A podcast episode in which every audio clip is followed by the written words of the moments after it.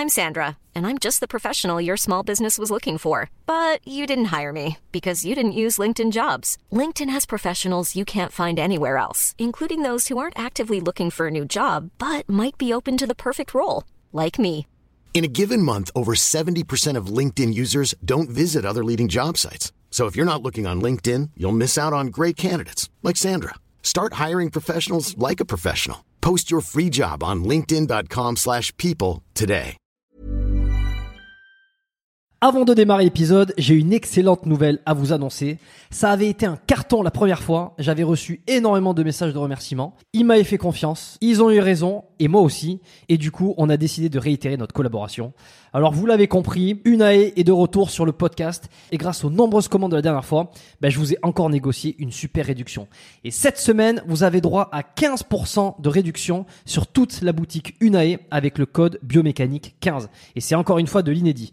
Alors, pour ceux qui étaient complètement passés à côté la dernière fois, Unae, c'est la marque de compléments alimentaires de Julien Vénesson qui fait l'unanimité dans le paysage français actuel dans le domaine de la santé et de la longévité. Ce sont des compléments d'ultra qualité avec des ingrédients de la plus haute pureté et qui sont issus de l'agriculture biologique. Ils ont une charte qualité incroyable et tout est vérifiable sur le site internet.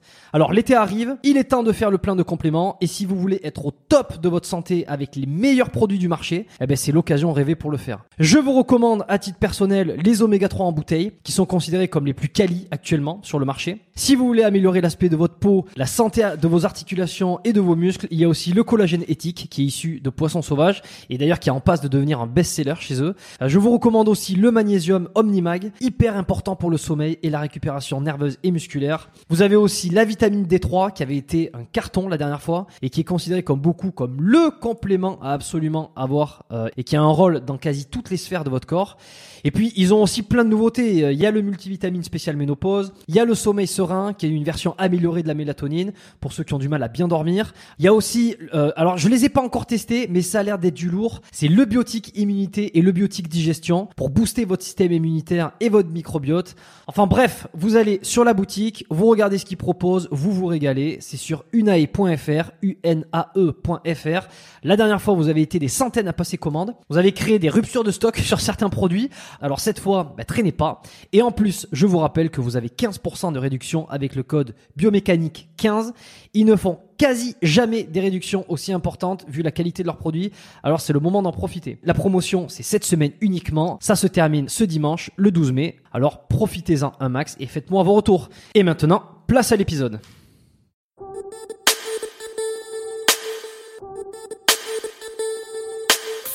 Bienvenue dans le podcast Biomécanique, le podcast qui vous aide à comprendre la mécanique du corps, à améliorer vos entraînements sportifs, à diminuer vos blessures et qui vous permet de découvrir les secrets des grands sportifs et des spécialistes de leur domaine. On y parle d'entraînement, de performance, de blessures, de thérapie et tout ce qui touche de peu de loin à la santé du corps avec des super invités qui m'accompagnent à chacun des épisodes.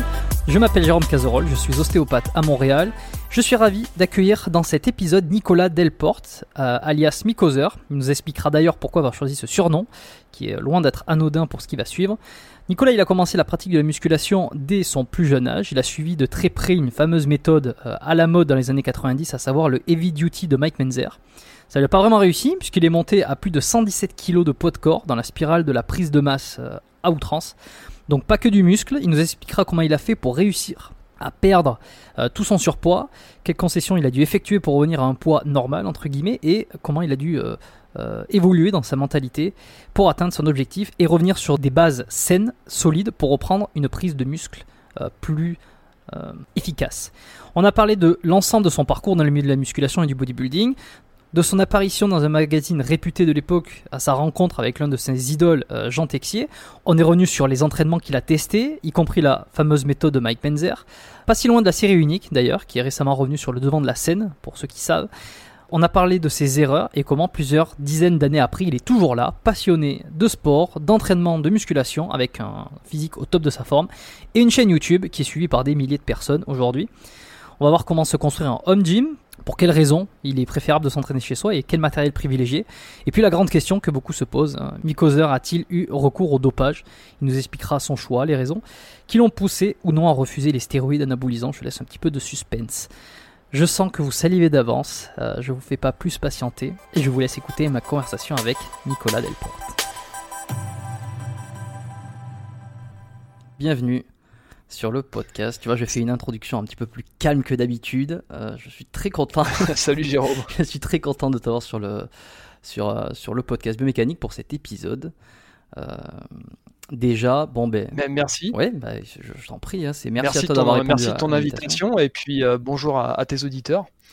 Alors toi, ton surnom c'est Mikoser, c'est bien ça. J'aimerais savoir d'où ça vient. Peut-être que tu l'as déjà dit, mais je suis passé à côté. C'est tout simple en fait. Euh, le premier forum auquel j'ai participé au début des années 2000, euh, j'étais à l'époque fan de Mike Menzer parce que je me suis entraîné longtemps avec la méthode Heavy Duty, qui était sa sa méthode qu'il avait qu'il avait créée, hein, une, méthode assez particulière, assez violente à vrai dire. Et du coup, ben comme je m'appelle Nicolas à une époque et que lui c'est Mike, ils m'ont rebaptisé Miko parce que c'était voilà ça faisait entre Nicolas et, Mike, et ensuite euh, Zer parce que Mike Menzer, donc ça c'est devenu mon, mon surnom après Zer, et je me suis dit tiens ça serait sympa que je garde ce, surnom euh, en hommage à Mike Menzer pour les quelques années où j'ai suivi sa méthode euh, Heavy Duty à fond, et puis un hommage aussi pour l'athlète que, que j'aimais bien, qui représente une certaine époque du bodybuilding que j'aimais beaucoup, donc les années 70. Donc voilà pour la, petite histoire. Et justement, ça va permettre de, te demander quelle était euh, cette fameuse méthode Heavy Duty? C'est revenir un peu là-dessus. Et puis, euh, est-ce que tu crois toujours à cette méthode? Est-ce que tu l'appliques toujours actuellement? Alors la méthode Heavy Duty, j'ai découvert quand j'avais 17 ans. J'ai commencé à m'entraîner euh, à l'âge de, 15 ans chez moi. Je dis toujours que j'ai commencé à 17 ans, mais en fait c'est faux. En fait, je me suis inscrit dans ma première salle, ma première vraie salle à 17 ans. Mais j'ai commencé à m'entraîner chez moi à 15 ans. J'étais déjà fan de bodybuilding. Et à 16 ans, je me suis inscrit dans une petite salle dans le, dans le sous-sol d'un kiné, en fait, pas très loin de chez moi. Enfin, une petite salle aménagée avec du très bon matériel. Mais je m'entraînais dans une salle. Donc euh, j'ai vraiment commencé à l'âge de 15 ans et j'ai découvert Dorian Yates à l'âge de 15 ans qui était un pour moi euh, c'est devenu mon idole en fait parce que j'avais jamais vu quelqu'un d'aussi musclé et en même temps d'aussi sec. À l'époque où je l'ai découvert, il n'était pas encore Monsieur Olympia, il était encore, il, il venait de passer professionnel et euh, il venait de gagner la, la, nuit des champions, si je me souviens bien à l'époque. Il n'était pas encore devenu Monsieur Olympia, mais c'était déjà, j'étais déjà fan en fait.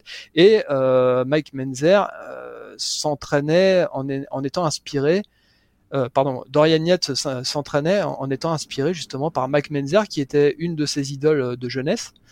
Et il suivait un, peu sa méthode. C'est comme ça que j'ai, en fait, c'est comme ça que j'ai découvert Mike Menzer. Et c'est grâce à Dorian Yates que Mike Menzer a été popularisé en France euh, dans, au tout début des années 90. Donc la méthode Heavy Duty, ça, c'est très extrême en fait. Ça consiste à faire beaucoup moins que ce que faisaient la plupart des bodybuilders à l'époque. C'est-à-dire Mike Menzer partait du principe qu'un bodybuilder naturel était systématiquement surentraîné et euh, par principe donc il devait faire beaucoup moins de séries que la plupart des gens. Et donc la méthode Heavy Duty, elle consistait à trois entraînements de 20 minutes par semaine une seule série principale par exercice, pas plus de deux exercices par partie du corps, donc euh, les entraînements euh, duraient euh, entre 20 et 30 minutes au grand maximum en comptant l'échauffement. Donc c'était assez extrême. Et malgré tout j'y croyais à fond parce que moi je cherchais évidemment à 17 ans ce qu'on cherche à se développer le plus vite possible. Et on est très influençable. Et donc pour moi Mike Menzer surtout considérant son, talent incroyable pour l'écriture puisqu'il écrivait dans Muscle et Fitness et Flex en tout cas ses articles étaient traduits en, France dans, dans, dans Muscle et Fitness et puis un peu plus tard dans Flex. Et donc je je dévorais chacun de ces articles qui, qui étaient passionnants et, pour moi sa méthode me paraissait logique. Le fait de quand on s'entraîne de façon naturelle d'en faire moins parce qu'à l'époque tous les bodybuilders faisaient 15 à 20 séries par euh, groupe musculaire mais euh, utilisaient euh, des certaines substances, je me suis dit mmh. bah peut-être qu'au naturel on a besoin de faire beaucoup moins pour arriver au même résultat parce que j'étais persuadé que j'allais pouvoir arriver au même résultat que certains professionnels et éventuellement participer à Monsieur Olympia un jour sans sans tout en restant naturel. Donc, sans avoir recours à des anabolisants euh, pour dire les choses. Très très naïf à l'époque, mais tellement passionné et tellement envie de, de m'entraîner, de, de, tout donner pour arriver à ce résultat-là que la méthode Heavy Duty pour moi c'était le top parce que c'était une seule série mais qui qui devait être amenée jusqu'à l'échec et au-delà, donc avec des répétitions forcées, des répétitions partielles, de la pause repos. Euh, donc beaucoup beaucoup de, méthodes d'intensification. Il y avait certains mouvements aussi en unilatéral déjà où on pouvait forcer euh, plus, sans, sans, sans connaître exactement la valeur de l'unilatéral ni ce que ça signifiait, parce que Mike Menzer, beaucoup plus tard quand j'ai commencé vraiment à, à bien découvrir la muscu, à m'instruire. Je me suis, j'ai découvert aussi que Matt Menzer avait beaucoup, beaucoup, beaucoup de, de, de manque de, de, connaissances, on va dire. Elle a capitalisé sur son parcours. Et ensuite, j'ai découvert bah, bien, bien plus tard, cinq ans plus tard, que cette méthode ne, ne m'amènerait nulle part. Mais j'ai quand même, je me suis quand même entraîné pendant cinq ans en heavy duty, ce qui fait de moi, en France, je pense pas qu'il y, ait, il y a beaucoup de gens en France qui se soient entraînés en heavy duty euh, cinq années d'affilée. Ah oui, t'as bien tenu. T'as bien testé la méthode. Euh, c'était une méthode qui est voilà, voilà, c'était une méthode qui était populaire euh, certainement outre-Atlantique. Euh, Mike Menzer, c'était un des meilleurs entraîneurs du Gold Gym à l'époque, avec euh, Charles Glass et tous les entraîneurs connus. Mmh. Et bah moi, j'y croyais tellement à fond et je voulais me donner toutes les chances possibles d'aller au bout de cette méthode. Donc j'ai quand même tenu cinq ans, euh, cinq ans qui ont été difficiles hein, parce que euh, au début on s'entraîne trois fois par semaine et puis au fur et à mesure que la progression ralentit, il faut s'entraîner moins. C'est-à-dire qu'on ralentit, on passe à deux entraînements par semaine. Donc euh, moi je, je, ne rêvais que d'une chose, c'était d'aller m'entraîner. J'étais obligé de freiner mes ardeurs en fait en me disant bah non c'est pas bien, il faut que je me repose parce que le repos ça permet de grossir plus vite. J'étais complètement euh, hors des réalités de, ce que demande l'entraînement d'un bodybuilder aussi bien naturel que surnaturel. Donc en fait j'ai beaucoup stagné, j'ai comme j'avais déjà des problèmes de poids à l'époque, j'ai pris beaucoup de poids, c'est ce qui m'a amené euh, au poids de, de 125 kg à, à 20, j'avais 18 ans à l'époque, 125 kg pour 1m73, donc j'étais en surpoids, limite euh, obésité morbide hein, presque. Euh, donc c'est complètement l'inverse qu'il m'aurait fallu à l'époque, c'est-à-dire il aurait fallu que je, je, fasse beaucoup de séries, faire du cardio, parce que comme j'avais un métabolisme très lent déjà à l'époque, faire euh, trois séries deux fois par semaine et puis passer plus de temps à me reposer qu'à travailler, ben ça m'a amené en fait en, 1997 à, à une grande désillusion, c'est-à-dire j'étais pas du tout satisfait de mon physique, hein, j'étais plutôt parti dans la à, ressembler à un sumo qu'à un bodybuilder et euh, j'étais plus du tout satisfait de ma progression, c'est-à-dire je ne me prenais plus en force puisque Mike Menzer définissait la progression par la progression en force. En fait, il nous écrivait que au fur et à mesure qu'un bodybuilder euh, évolue sur l'échelle de, de la force, euh, ça lui donnait toutes les chances d'évoluer sur euh, au niveau du physique. Or, à la fin, euh, on ne se concentre plus que sur la force, toujours plus de répétitions, plus de charges, et puis au final, on devient esclave de sa propre méthode et on finit complètement frustré parce qu'on peut pas progresser tout le temps, c'est pas possible. Mike Menzer, euh, lui, déclarait qu'on pouvait, chaque entraînement devait amener une progression. Or, on se rend bien compte au fur et à mesure que c'est utopique, c'est surréaliste de vouloir progresser à chaque fois. Au bout d'un moment, on stagne et, on n'arrive pas à répondre à cette stagnation parce qu'on ne comprend pas. Moi, je remettais pas en question la méthode et je, me remettais moi en question. Donc, euh, au bout d'un moment, je me suis rendu compte que c'était le problème ne venait pas de moi, mais de la méthode. Mais ça m'a mis, j'ai quand même pris j'ai quand même mis 5 ans à m'en rendre compte, malgré tout. Non, mais c'est intéressant euh, parce que ça t'a permis de l'expérimenter de fond en comble et de pouvoir avoir un retour assez pertinent par rapport à cette méthode. Si euh, je ne me trompe pas, c'est bien, euh, c'est bien la méthode qui, qui disait, enfin, qui était. dont le, l'adage était il suffit d'une seule balle pour tuer un, un, éléphant non c'est pas ça ce qui fait qu'en fait il suffit d'un seul entraînement ou une seule série bien bien bien localisée sur le muscle c'était Arthur Jones. Ah, je euh, Donc en fait, Mike Menzer s'inspirait d'Arthur Jones, qui Arthur Jones qui a créé la, méthode HIT euh, pour euh, High Intensity Training. Et donc Arthur Jones avait inventé la gamme de machines Nautilus, qui étaient des, des, machines un peu avant-gardistes pour l'époque. Hein, et euh, effectivement, il, avait payé certains athlètes comme euh, Casaviator, euh, Arnold Schwarzenegger, Sergio Oliva pour venir s'entraîner, sachant que c'était un, un, milliardaire le gars. Hein, donc il avait les il avait les moyens de se faire plaisir, un peu excentrique d'ailleurs. Et donc Mike Menzer s'était inspiré justement des, des d'Arthur Jones pour euh, développer en fait sa méthode. En fait, il a rien développé du tout parce que je trouve, j'estime que la méthode HIT de base est plus efficace certainement que la méthode Heavy Duty. Mais euh, voilà, il, a, il, est parti, euh, Mike Menzer est parti dans l'extrême en disant bah, la, méthode HIT c'est encore du surentraînement alors que les, les, les, gens ne faisaient qu'une seule série par exercice à l'époque. Donc c'était le one set, en fait, la, série unique avant mmh. l'heure. La fameuse série unique. Il y a, c'est ça. Donc il y a deux ans, euh, Frank Roberts euh, a, ramené euh, la série unique sur le devant de la scène en fait, ce qui m'a ce qui m'a permis d'en reparler à cette époque-là parce que ça avait fait pas mal réagir sur sur les forums, sur Internet, mais c'est quelque chose qui existait déjà il y a plusieurs années que moi j'ai expérimenté de fond en comble. Donc j'ai exploré les limites de la de la série unique et même si ça m'a donné des résultats, hein, je je peux pas dire que ça ne m'a pas donné de résultats puisque à 125 kg j'avais quand même une solide base musculaire en dessous. Hein. J'avais quand même un sacré dos à l'époque. J'étais euh, j'étais massif, mais euh, mon physique n'avait rien à voir avec celui d'un d'un bodybuilder. Et surtout, j'avais généré autant de points forts que de points faibles. Donc euh, beaucoup de, de, muscles en retard, autant que des muscles en, avance. Donc mon physique était complètement déséquilibré en fait. Et ça, ça on Parce va que pouvoir. Je faisais pas assez de séries. Ouais, ouais, ouais, non, mais c'est exactement ça. T'as creusé l'écart, et c'est vrai que plus on creuse l'écart tôt, plus ça devient difficile d'aller de, de, euh, compenser euh, les déséquilibres entre points forts et points faibles. Mais on va pouvoir y revenir après sur euh, justement comment a évolué ta pensée et la, la, façon dont tu t'entraînes peut-être aujourd'hui. Juste pour l'anecdote, parce que Mhm. tu as parlé de des machines Nautilus. Tu sais que là, moi, je suis, euh, j'habite à Montréal. Euh, j'ai récemment changé de, dans, de salle de sport, de gym euh, où, je, où je vais régulièrement puisque j'ai déménagé et je suis dans un Nautilus Plus. Donc c'est une chaîne de musculation ici. Et c'est assez drôle de savoir donc que le, le nom euh, de cette chaîne de salle de sport, Nautilus, co correspond en fait au, au, nom des machines de, de, de oui, c'est ça.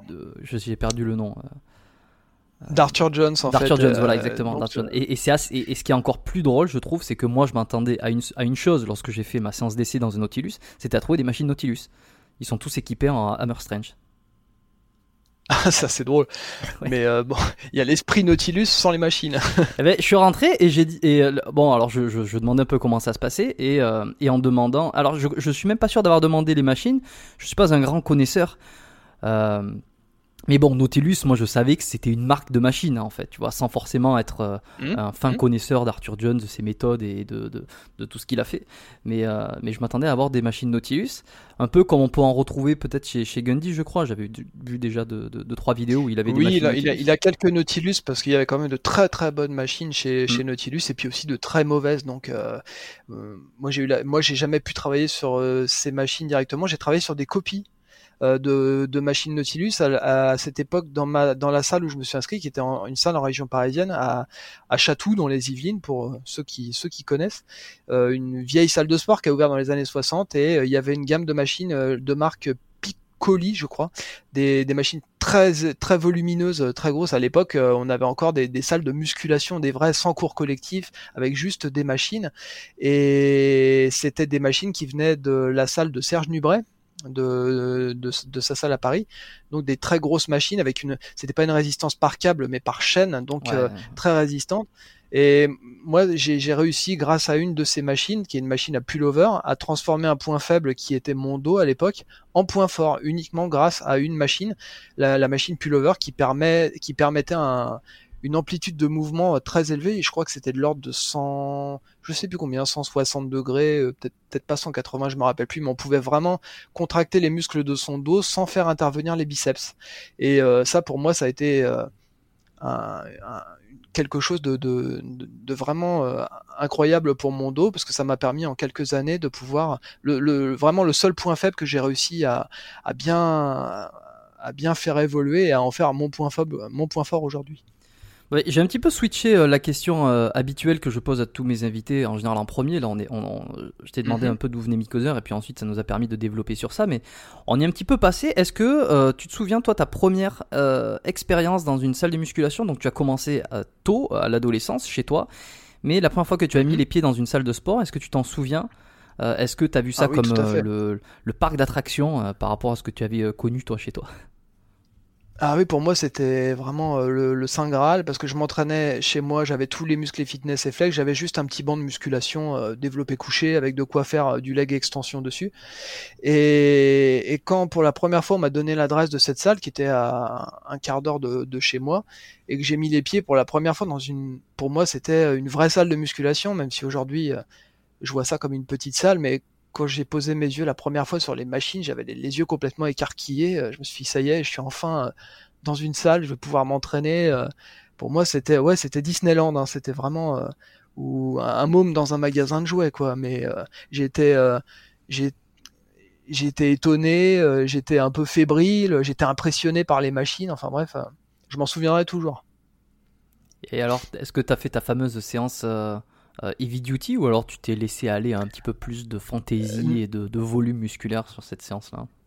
Je, je savais pas encore m'entraîner à l'époque. Je connaissais Dorian Yates, mais je connaissais pas encore la méthode Heavy Duty que j'ai découvert euh, un petit peu plus tard, euh, euh, à l'approche de mes 17 ans. Je pourrais plus te donner les dates exactes parce que ça commence à dater. Maintenant, j'ai 44 ans. Et mais à l'époque, je, à l'époque, je m'entraînais mieux, on va dire, à 16 ans parce que je faisais, je faisais plus de séries, plus d'exercices. je faisais ce, qu'on, ce que le prof de la salle me disait de faire.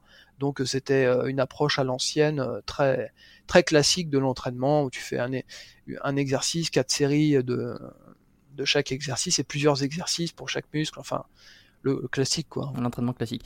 Et c'est intéressant parce que tu as expliqué euh, tout à l'heure que tu es monté haut en poids.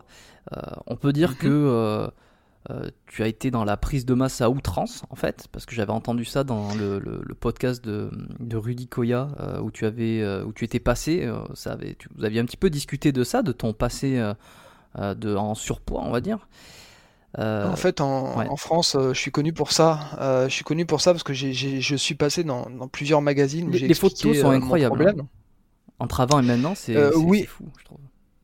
La, transformation, elle est assez impressionnante. Je, m'en rends compte seulement aujourd'hui parce qu'à l'époque où j'ai fait ces articles et tout ça, moi, je, je me rendais pas bien compte. J'étais dedans, donc je me rendais pas compte de ce que ça pouvait représenter pour, pour les gens. Et, aujourd'hui, avec le recul, quand je revois mes photos, je me dis effectivement la transformation, elle est, elle est balèze. le, fait est que moi, j'ai un souci de, depuis que je suis tout petit, c'est-à-dire j'ai fait mon premier régime à 4 ans c'est pas c'est pas commun, c'est pas quelque chose de commun. Donc j'ai toujours eu des problèmes de poids. Euh, à 10 ans ou 10-12 ans, je, le, médecin de famille m'avait envoyé faire des analyses parce que il, comprenait pas. Je continuais à prendre du poids année après année, alors que je mangeais pas tellement. Euh, euh, pas plus que les autres euh, enfants de mon âge, mais euh, mon corps ne réagissait pas de la même façon. Donc je commençais à prendre beaucoup de poids. À, à, 13 ans, je faisais déjà 92 kilos. Hein, je suis pas très grand. Pour 1m73, c'est pas très grand. Et du coup, j'ai fait des analyses à l'époque pour voir si j'avais pas de problème de thyroïde. D'ailleurs, on avait évoqué ça dans le dernier podcast euh, chez Cher Fitness.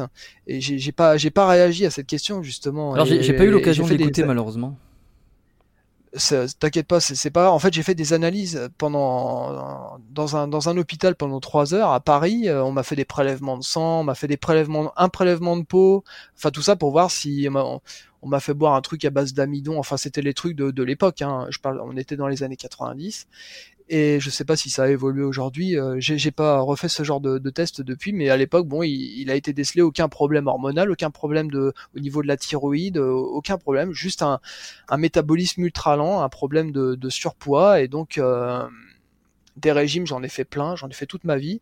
Et puis bah j'ai perdu des dizaines de kilos, et puis j'en ai repris des dizaines euh, parce que bah, j'étais jeune, j'avais je j'avais pas quand on est jeune on pense pas au futur on pense pas à l'après euh, moi je comprenais pas pourquoi je pouvais pas manger comme les autres et euh, pourquoi les enfants ils avaient le droit à un goûter euh, quand ils étaient à l'école et moi j'avais pas le droit à un goûter. Donc c'était beaucoup de frustration. Et puis bah le fait de m'être mis à la musculation quand j'ai commencé la muscu je venais déjà de faire un régime j'avais perdu 20 kilos euh, c'était quand je me suis inscrit dans ma vraie vraie salle, ma première salle, donc celle de, de, de la région parisienne. J'avais fait un régime avant, donc j'ai perdu, euh, j'étais passé de 94 à 74 kilos. Et quand j'ai commencé la muscu, en fait, euh, bah, le prof il m'a dit si tu veux progresser en muscu, il faut manger. Et malheureusement, j'avais pas toutes les connaissances en diététique que j'ai aujourd'hui. Et je me suis dit peut-être que la musculation ça suffit pour me faire brûler suffisamment de calories. Et je me suis mis à manger et et la première année d'entraînement, j'ai pris 30 kilos. Euh, j'ai pris 30 kilos en moins d'un an, c'est-à-dire je suis passé de 74 à 100, je sais plus combien de kilos, 100, 101 ou 102 kilos. tu, estimerais euh, combien de kilos de muscles secs à peu près là-dedans C'est difficile à dire parce qu'en voyant, voyant les photos, euh, j'étais déjà tellement gras que c'est impossible de déterminer. J'avais pas l'impression d'être tellement plus musclé qu'un an, qu'un an avant peut-être un peu plus, mais c'était beau, surtout une prise de gras. Donc, euh, bah, très déçu euh, de cette première année. Puis après, il y a eu le, passage Heavy Duty où je m'entraînais pas assez, je faisais pas assez de séries, euh, je me dépensais pas suffisamment. c'est ça, la problématique, c'est ça, c'est qu'il n'y a pas beaucoup de dépenses caloriques, quoi. Non, quasiment aucune. Et tu passes plus ton temps à récupérer chez toi qu'à t'entraîner. Donc au bout d'un mm. moment, bah, si tu manges trop, tu ne brûles pas les calories. Et j'ai continué à engraisser. Alors je perdais 3 kilos, j'en reprenais 4 parce que quand je perdais 3 kilos, je perdais de la force. Alors ça me faisait, ça me faisait un peu peur. Je me dis, j'ai pas envie de régresser. Alors du coup, je remangeais. Alors du coup, j'étais pris dans une spirale où euh, j'avais peur de faire régime parce que j'avais peur de régresser. Je voulais pas sacrifier mes muscles. Et puis après, je reprenais du gras. Donc j'avais vraiment aucun contrôle sur euh, sur ma diète euh, à cette époque. Pas pas de grande motivation pour le régime beaucoup de motivation pour l'entraînement. Je ratais aucun entraînement. Il faut dire qu'il n'y en avait pas beaucoup non plus. Et du coup, ben, cette spirale, elle, m'a emmené euh, en 5 ans, ben, voilà, de, de 74 kilos euh, en 93 à mon inscription en salle, à 125 kilos en 1997, euh, au début de l'année 1997. J'ai l'impression que j'ai des points. Ouais.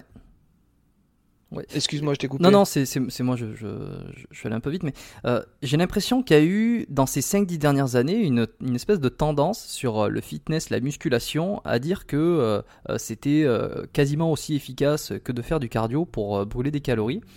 je ne sais pas d'où est partie cette tendance, mais j'ai eu l'impression, que beaucoup de, de, coachs, euh, ou pas coachs d'ailleurs, influenceurs, on, les appelle comme on veut, euh, disaient que le fait de pratiquer la musculation brûlait des calories et que c'était euh, mieux que de faire du cardio et qu'en plus, tu on accordait tous les bénéfices, en plus tu fais du muscle, tu te tonifies, etc.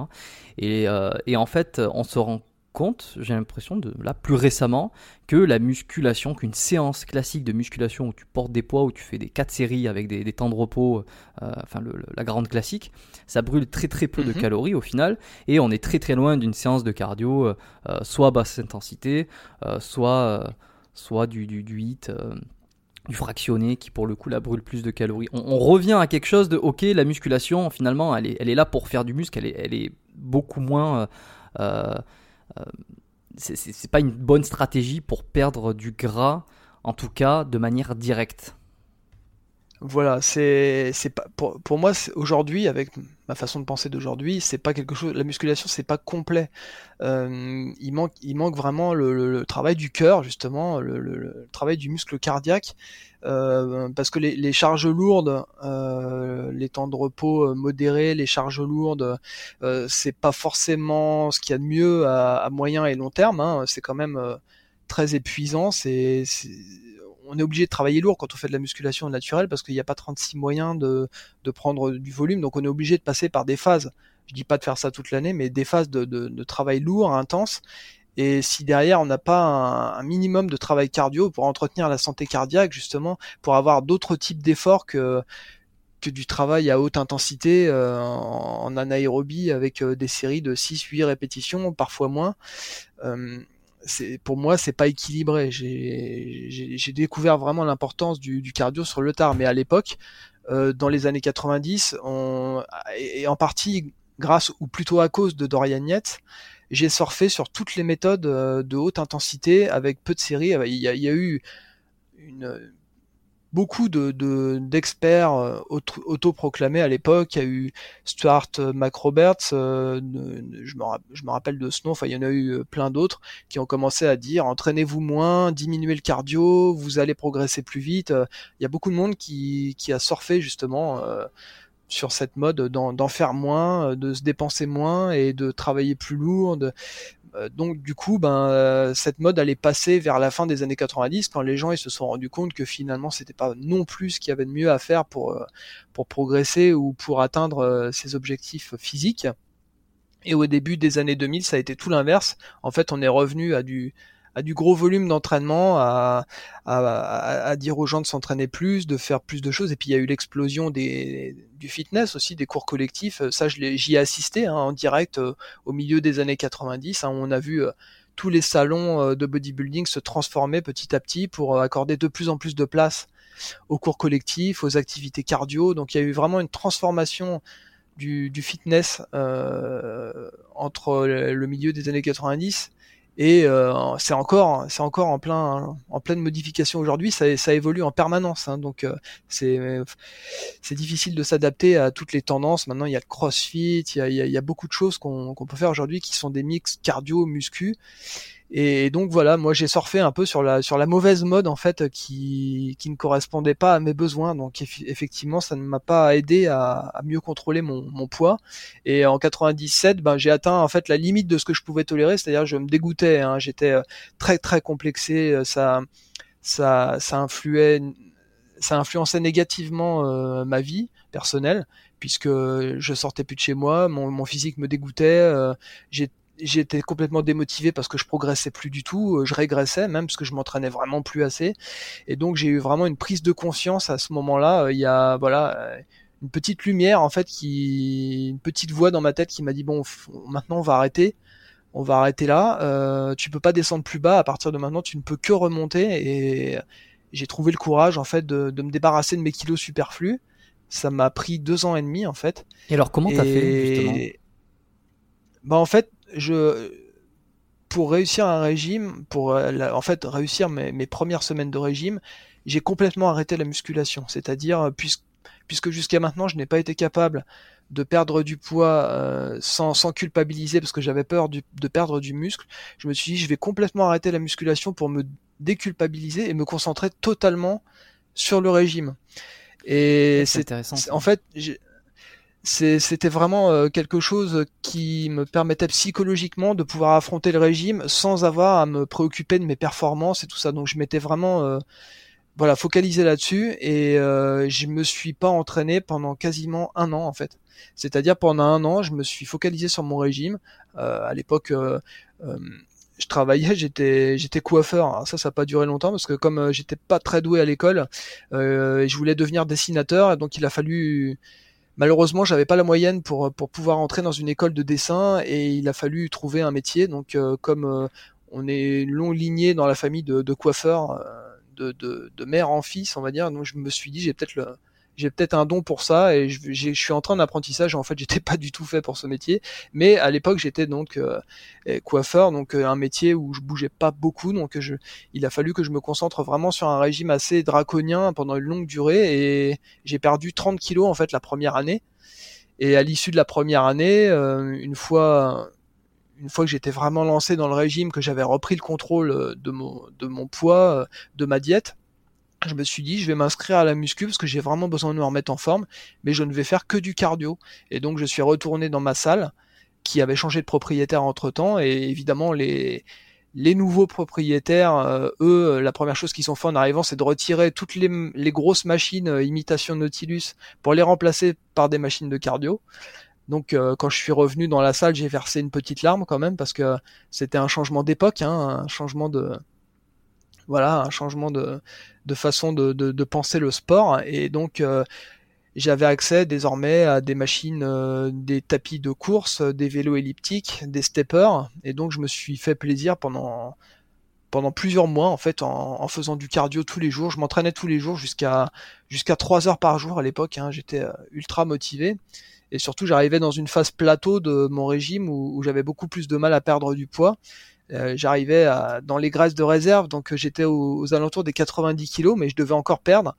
Et donc le cardio m'a aidé vraiment à éliminer mes, mes graisses de réserve et puis euh, et puis descendre jusqu'à 85, 84, 83. Et puis je me suis dit, bah maintenant ce que je pourrais faire, c'est reprendre la musculation, mais pas de la même façon, c'est-à-dire faire un circuit entre cardio et musculation. C'est-à-dire je commençais mon entraînement par le cardio et quand je commençais à être un peu fatigué, je passais par un circuit musculation où euh, je soulevais rien parce que j'étais, j'avais perdu, bah euh, perdu tellement de force et des...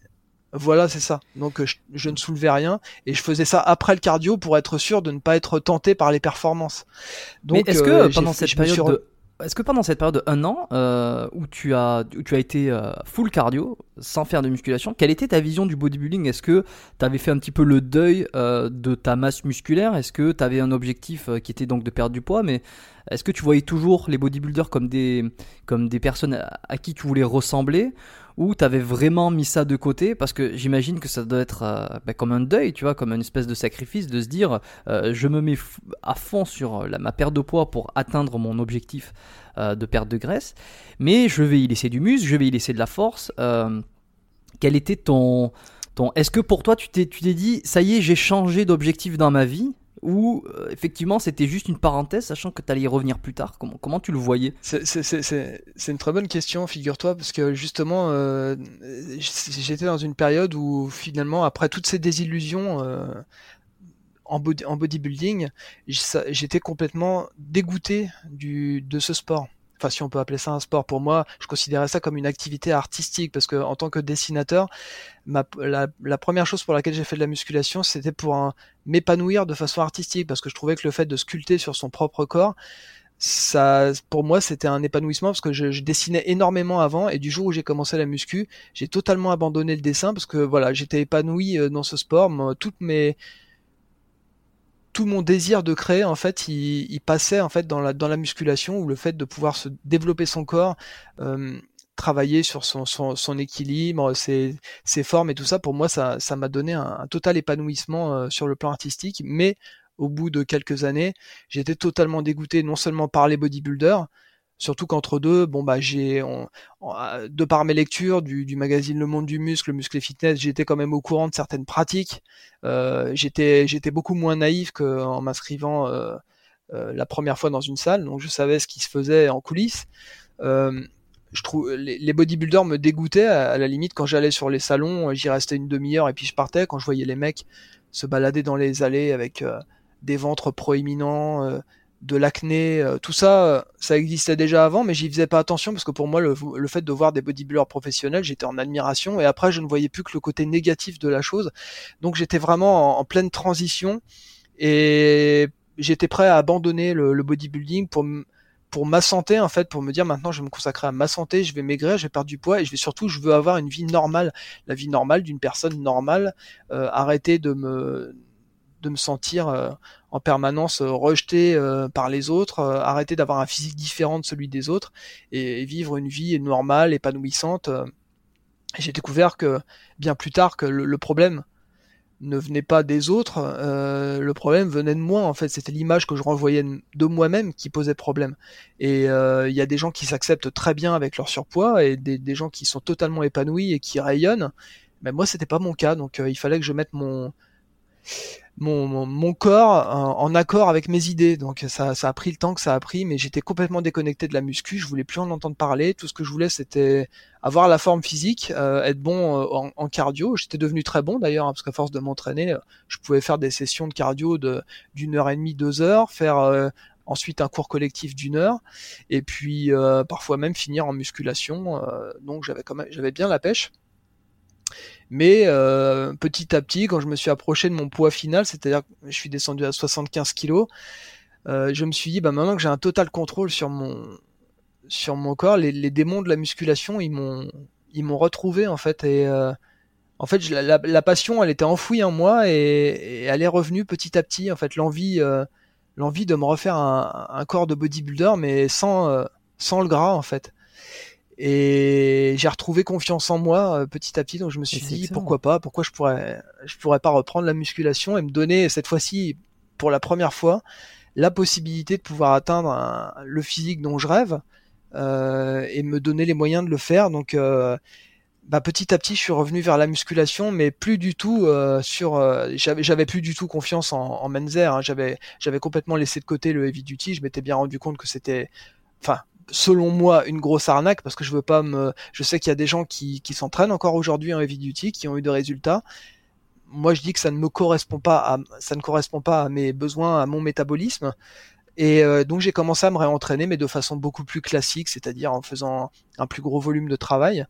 Et à vrai dire avec la, nouvelle forme physique que j'avais c'est-à-dire beaucoup plus d'endurance une très grande forme par le cardio j'ai commencé à m'entraîner, mais vraiment beaucoup. C'est-à-dire que à cette époque, je me suis mis à faire du half body, c'est-à-dire je m'entraînais 6 jours sur 7, parce que ma salle fermait le dimanche. Et euh, je faisais tout le corps en deux jours, c'est-à-dire lundi haut du corps et mmh. le mardi bas du corps, avec en plus les abdos et les biceps, parce que j'arrivais pas à, caser les abdos et les biceps à la séance de la veille qui était euh, très importante. Et euh, voilà, je faisais chaque muscle trois fois par semaine, euh, chaque groupe musculaire trois fois par semaine. Et, tu alors, je, suis, extrêmement curieux. Qu'est-ce que ça a donné? Parce que c'est exactement euh, ce que j'ai recommencé moi de mon côté ici. Euh, je suis repassé un, un, espèce de pearl, enfin half body comme ça. Et est-ce que t'as, est-ce que t'as explosé? Quels ont tes résultats ou au contraire t'as été assez déçu? Ce qui va permettre peut-être moi d'être déçu dans les dans les prochaines semaines? Alors ce qui s'est passé, c'est que la, évidemment la première progression, euh, c'était pas vraiment une progression, c'est surtout du muscle que j'ai repris, que j'avais déjà avant. C'est-à-dire que quand je pesais 125 kg, j'étais massif. Et donc ce volume musculaire, il est revenu assez rapidement. Euh, Ça n'a rien à voir avec quelqu'un qui commence la musculation en half body. Moi, simplement, j'ai bien vu que dès que je recommençais à manger un petit peu, mais beaucoup plus équilibré qu'avant, euh, le, muscle ne demandait qu'à revenir, même après euh, pratiquement deux ans sans avoir fait de, musculation de façon intense. Et tu avais commencé tellement jeune, je pense aussi que tu avais imprégné, euh, je sais pas si c'est possible scientifiquement, mais c'est un peu comme si tu avais imprégné dans tes muscles le, le, leur, leur, grosseur. Tu vois, si tu as commencé à 15-16 ans, euh, t'avais déjà une, avais développé une, une, super base, j'imagine, musculaire ou de volume ou de, de, de fibres. Donc, euh, bah, c'est ça. Le, le, le, truc en bodybuilding, et surtout quand t'es naturel, mais c'est plus tu commences jeune et mieux c'est. Euh, je pense notamment à Rudy Koya qui a commencé à, à s'entraîner, il devait avoir 12, 12 ans. Euh, voir le résultat auquel il est arrivé aujourd'hui, qui est, qui est vraiment impressionnant. Et voilà, plus, plus tu commences tôt et, et et plus tu peux te faire une base musculaire en étant jeune, et plus tu peux capitaliser ensuite là-dessus pour te donner les moyens de progresser sur la durée euh, jusqu'à au moins jusqu'à la trentaine. Parce qu'après, bon, ça, ralentit fortement. Et donc voilà, j'ai eu cette chance de pouvoir commencer jeune aussi et de pouvoir me faire une masse musculaire. Bon, euh, moi, ça a mis un peu plus de temps parce que le heavy duty, ça m'a pas permis de progresser à, une, à, grande vitesse, on va dire. Oui, pas Mais euh, au moins, euh, c'est ça, c'est ça. Je pense qu'on peut se faire un physique en, en 5 ans. Moi, pour me faire un physique, ça a pris 9 ans. Donc euh, voilà, on, on, fait tous des erreurs. Aujourd'hui, on a tellement accès à l'information que c'est possible de commencer la muscu en faisant beaucoup moins d'erreurs que moi j'ai pu faire par le passé.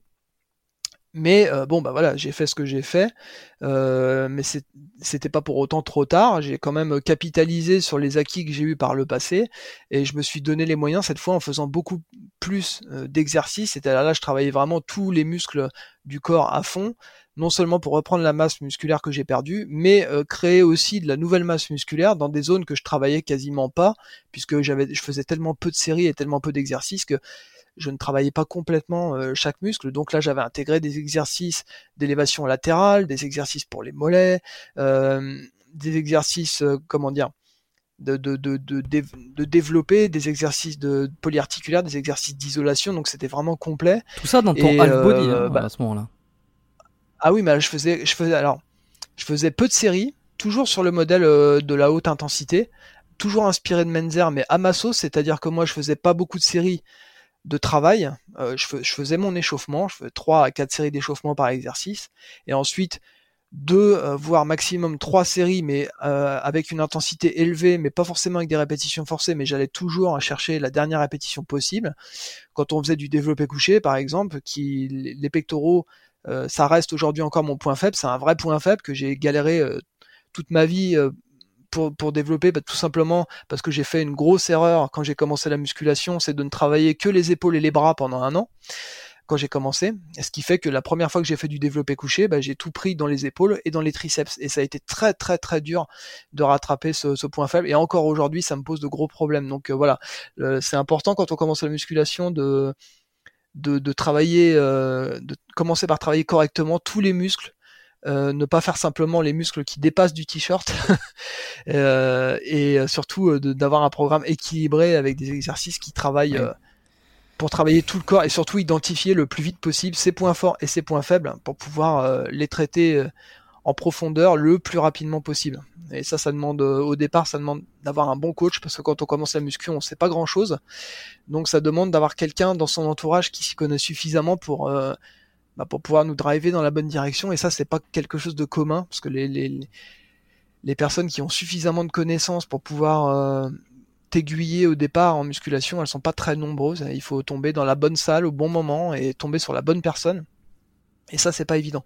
Donc tout ça pour euh, revenir à, ce que j'ai fait à l'époque, c'est-à-dire bon bah donc je, le, lundi c'était le développé couché, on faisait du développé couché avec des potes pendant une heure, on faisait pas énormément de séries, il y avait des temps de repos très longs entre chaque série, on montait euh, de série en série, on faisait des séries de 6, des séries de 3, des maxi, ensuite on redescendait en charge en faisant du pyramidal dégressif. Euh, tout ça, ça m'a permis de bien développer mes pecs qui étaient vraiment très très plats à l'époque. Et je suis passé à l'époque, je pouvais soulever euh, 70 kilos au coucher en maxi et grâce à ce programme, j'ai pu passer euh, un, maxi pas très propre à 130 kg deux ans plus tard. Donc une progression vraiment, sachant qu'au maximum que j'ai fait quand j'étais en heavy duty et que je pesais 125 kg, j'ai dû faire un doublé à 110 kg. Donc j'étais vraiment pas très fort au pec, sachant que je pouvais soulever très très lourd sur des mouvements de rowing. J'étais plus fort au tirage qu'en poussée. Donc euh, voilà, le, mardi c'était du, c'était le squat, toujours sur le même modèle, monté en pyramidal, des temps de repos très longs. Donc je travaillais avec des gens qui étaient issus du, du powerlifting, des potes à moi qui s'entraînaient de façon euh, totalement naturelle, mais qui quand ils étaient jeunes ont fait de la musculation euh, et de la compétition pour s'amuser. Et à l'époque, dans les années 60-70, la musculation, ça consistait surtout à faire de la force, des mouvements de force, et un peu ce qu'ils appelaient de la de la congestion, quoi, c'est-à-dire des, mouvements d'isolation en série un peu plus longue.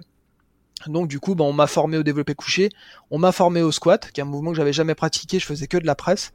Au squat, j'ai pu monter à 225 kg, faire une, une, répétition à 225 kg. C'est énorme. Faut, je pense qu'il faut, euh, il faut rappeler quand même que ce sont des poids qui sont assez énormes, euh, compte tenu de ta taille et de ton poids que tu faisais à l'époque. Euh, t'es monté très très haut là en force. Euh, oui, je me rends compte que maintenant, c'était aujourd'hui, ça signifie plus rien parce qu'on sait plus ce qui est naturel ou ce qui est plus naturel. On voit des mecs qui soulèvent 300 euh, kilos au développé couché. Euh, et du coup, quand on voit un mec soulever 200 kilos, on se dit ah bah finalement c'est pas terrible parce qu'il y a un mec qui soulève 300, mais même soulever 150 kilos au développé couché en maxi, pour moi c'est quelque chose d'énorme. C'est énorme. Moi dans ma dans mon ancienne bah, c'est énorme. On se rend plus compte aujourd'hui. On se rend plus compte parce qu'effectivement, c'est ça. Il y a beaucoup de personnes qui, bon, qui, peuvent utiliser des produits ou alors qui sont euh, dans le top, top, top euh, des meilleurs. Et, c'est ce qu'on voit sur les réseaux. Euh, mais tu vas en salle de sport, personne ne soulève ça. Personne ne soulève ce poids-là. Le, problème, c'est la, généralisation des produits et surtout leur banalisation qui font qu'aujourd'hui, on peut tu te retrouves dans une salle avec des mecs qui prennent des trucs, des mecs qui prennent rien. Et aujourd'hui, on, voit un 180 kg développé couché comme si c'était quelque chose de normal, alors que pour moi, c'est euh, quasiment de la science-fiction. Moi, dans mon ancienne salle, le, record au développé couché, c'était un mec qui avait poussé 170 kg, qui était ultra doué pour ce mouvement. D'ailleurs, même, on, on peut dire qu'il y a une partie de génétique parce que son propre fils euh, que je connaissais aussi, qui est venu, qui venait s'entraîner, euh, qui n'avait jamais fait de développer couché de sa vie. La première fois qu'il s'est mis sous une barre, il a soulevé 90 kilos. Donc euh, voilà, bon, il y a, y, a, y a, une génétique, il y a une morphologie, euh, et euh, bon, on est tous doués pour un mouvement et pas forcément pour tous les mouvements, donc il faut l'accepter. Mais 170, pour moi, ça me paraissait déjà le, le bout du monde. Quoi. Pour moi, c'était énorme et c'était considéré comme une performance énorme. déjà 140 kilos dans ma salle, c'était considéré comme quelque chose de de, d'incroyable. Il faut dire que les bodybuilders de, des années 80, même les professionnels, ils n'étaient pas aussi forts que, que ça, hein, à part certains. Euh, c'est pas comme aujourd'hui où avec l'évolution de, la pharmacie et du reste, on voit des, des bodybuilders qui poussent des poids euh, incroyables, euh, comme si c'était quelque chose de normal, quoi. Donc il y a eu une évolution des, des modes de pensée, de la perception du bodybuilding, et donc je me rends compte aujourd'hui effectivement que pousser 220 au squat, euh, qui était du squat parallèle, hein, pas euh, le, le, comme on dit, le, le, cul par terre. Je dis ça pour les pour les puristes, hein, qui les vrais puristes qui font du squat complet, c'est-à-dire sous la parallèle. Moi, j'ai pas la morphologie qui me permet de descendre euh, vraiment sous la parallèle sans que mon dos il penche trop vers l'avant.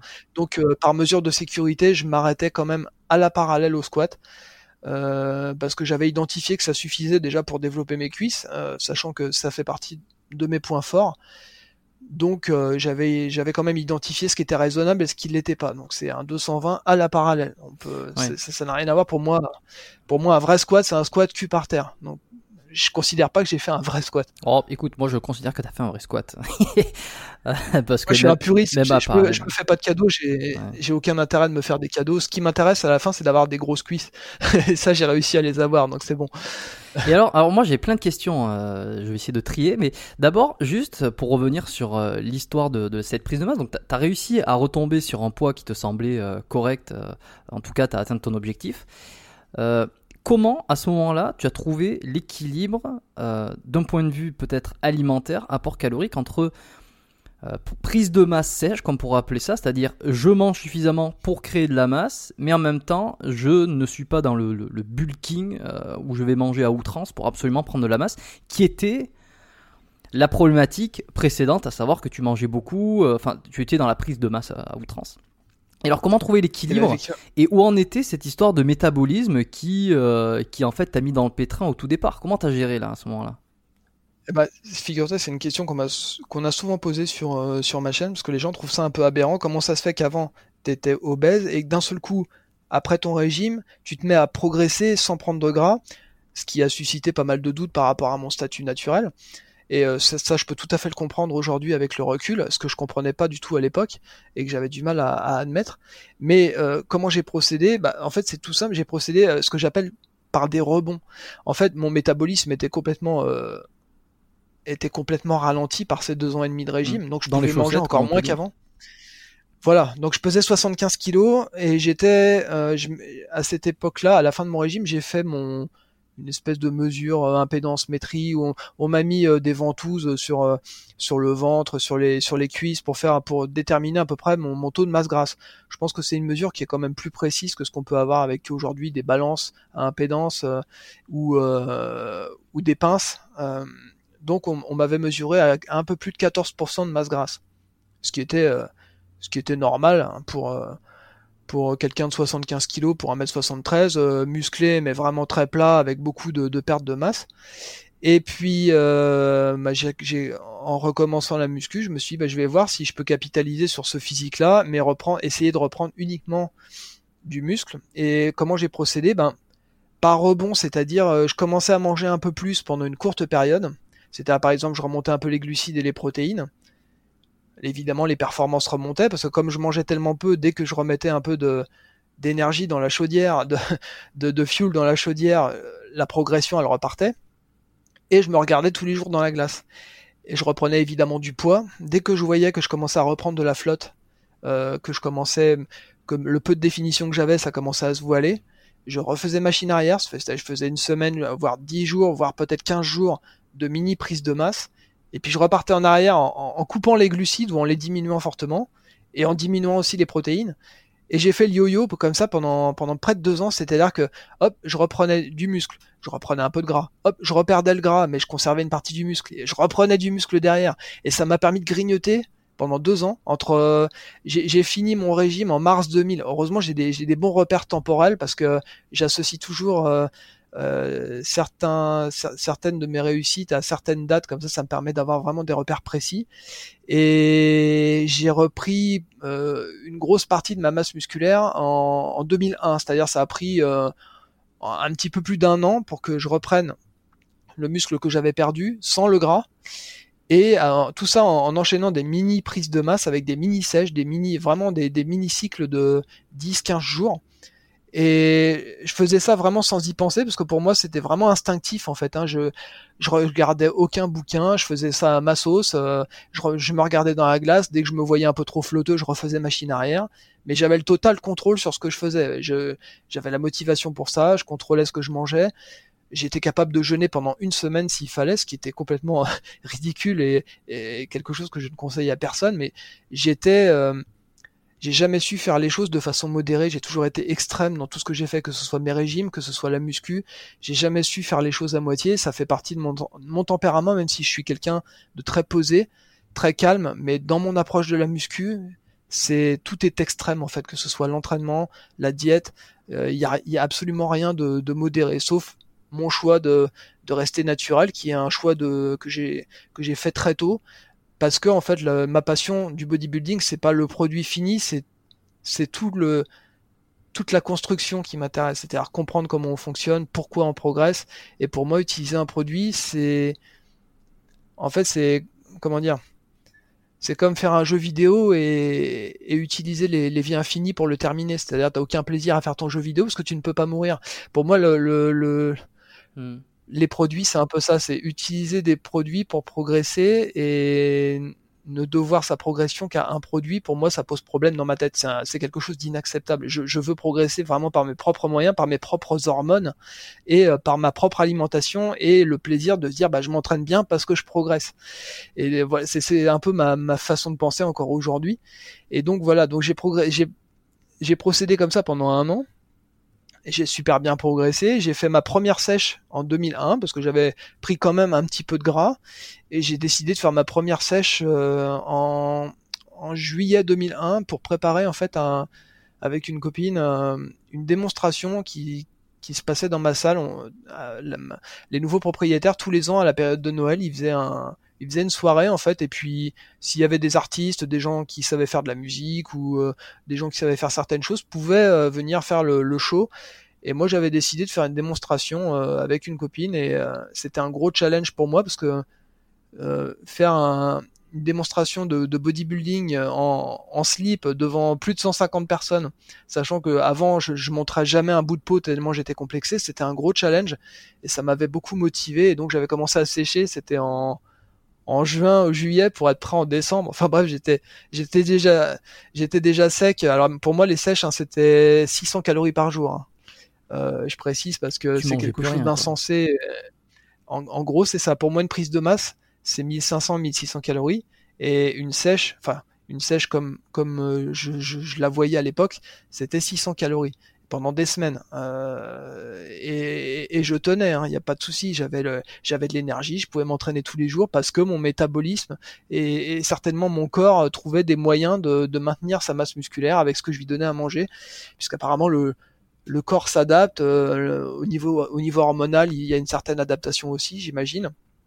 Et bah, j'étais sec, j'étais descendu à, moins de 10% de masse grasse, de ce que je me rappelle euh, en septembre, mais j'étais prêt beaucoup trop tôt parce que j'avais aucune expérience. Donc il a fallu que je refasse une mini prise de masse en septembre pour faire une, mini sèche entre euh, entre novembre et, fin décembre. Et euh, à fin décembre, j'ai réussi à, à, faire un posing à 75 kg. Donc j'ai j'ai déjà posté les photos, mais malheureusement les, les, photos ont été faites le lendemain euh, du, du show parce que quelqu'un nous avait filmé à la caméra et à l'époque c'était des caméras euh, VHS et la VHS a été perdue. Donc euh, malheureusement j'ai pas de oui t'as pas de vraies photos ou de vraies images de, du physique que tu avais lorsque tu étais sur scène le jour J lorsque tu étais prêt à, à 100% je pesais, je pesais 75 kilos, j'étais vraiment très très sec puisque quelqu'un qui a assisté à ça, qui m'a connu euh, avant quand j'étais à 125 kilos et j'en avais parlé à personne euh, de cette préparation, je voulais vraiment que ce soit une surprise. Alors je mets, moi qui est, qui, est, blanc, euh, je suis toujours blanc parce que je m'expose rarement au soleil et là d'un seul coup j'avais mis du tan et tout, j'étais bronzé, les gens ils venaient de voir, pour,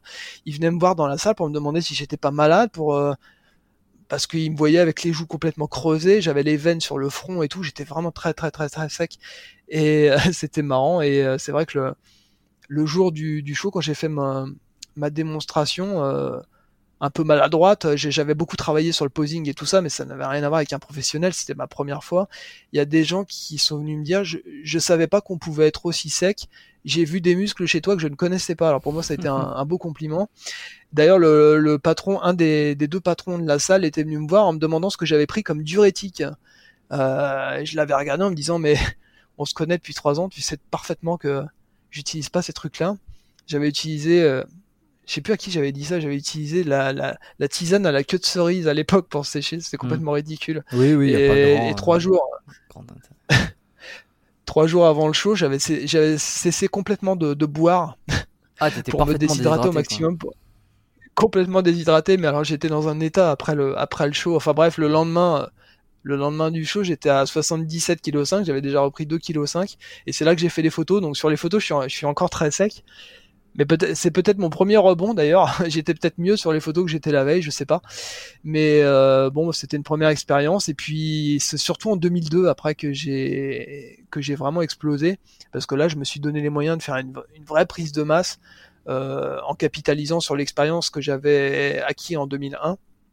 Et là vraiment je me suis beaucoup entraîné, j'ai pris de la force, j'ai pris de la masse parce que je mangeais plus régulièrement en fait et je faisais moins de périodes de micro sèche, micro prise de masse. En fait, j'étais plus longtemps en prise de masse. J'avais un parfait contrôle de mon alimentation, de ma prise de poids, de ma perte de poids. Donc j'étais vraiment euh... voilà, j'avais confiance en moi, je, je savais où j'allais. Et là, je suis passé bah, de, de 75 kilos juste après le show. Après, il y a eu les fêtes de Noël. Bon bah évidemment, euh, euh, j'ai profité un petit peu des fêtes, donc j'ai repris un peu de poids. J'étais monté à 81 kilos.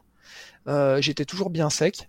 Et puis euh, bah, petit à petit, 82, 83, 84 et et c'est à ce moment-là que j'ai envoyé des, des, photos de moi avant après en fait au magazine Le Monde du Muscle. Et donc euh, je me suis dit bon je vais envoyer des photos, je verrai bien. Hein. Euh, après tout, si je passe dans le courrier des lecteurs, ça serait sympa. Euh, S'ils retiennent pas mes photos, bah c'est pas grave. Au moins j'aurais essayé.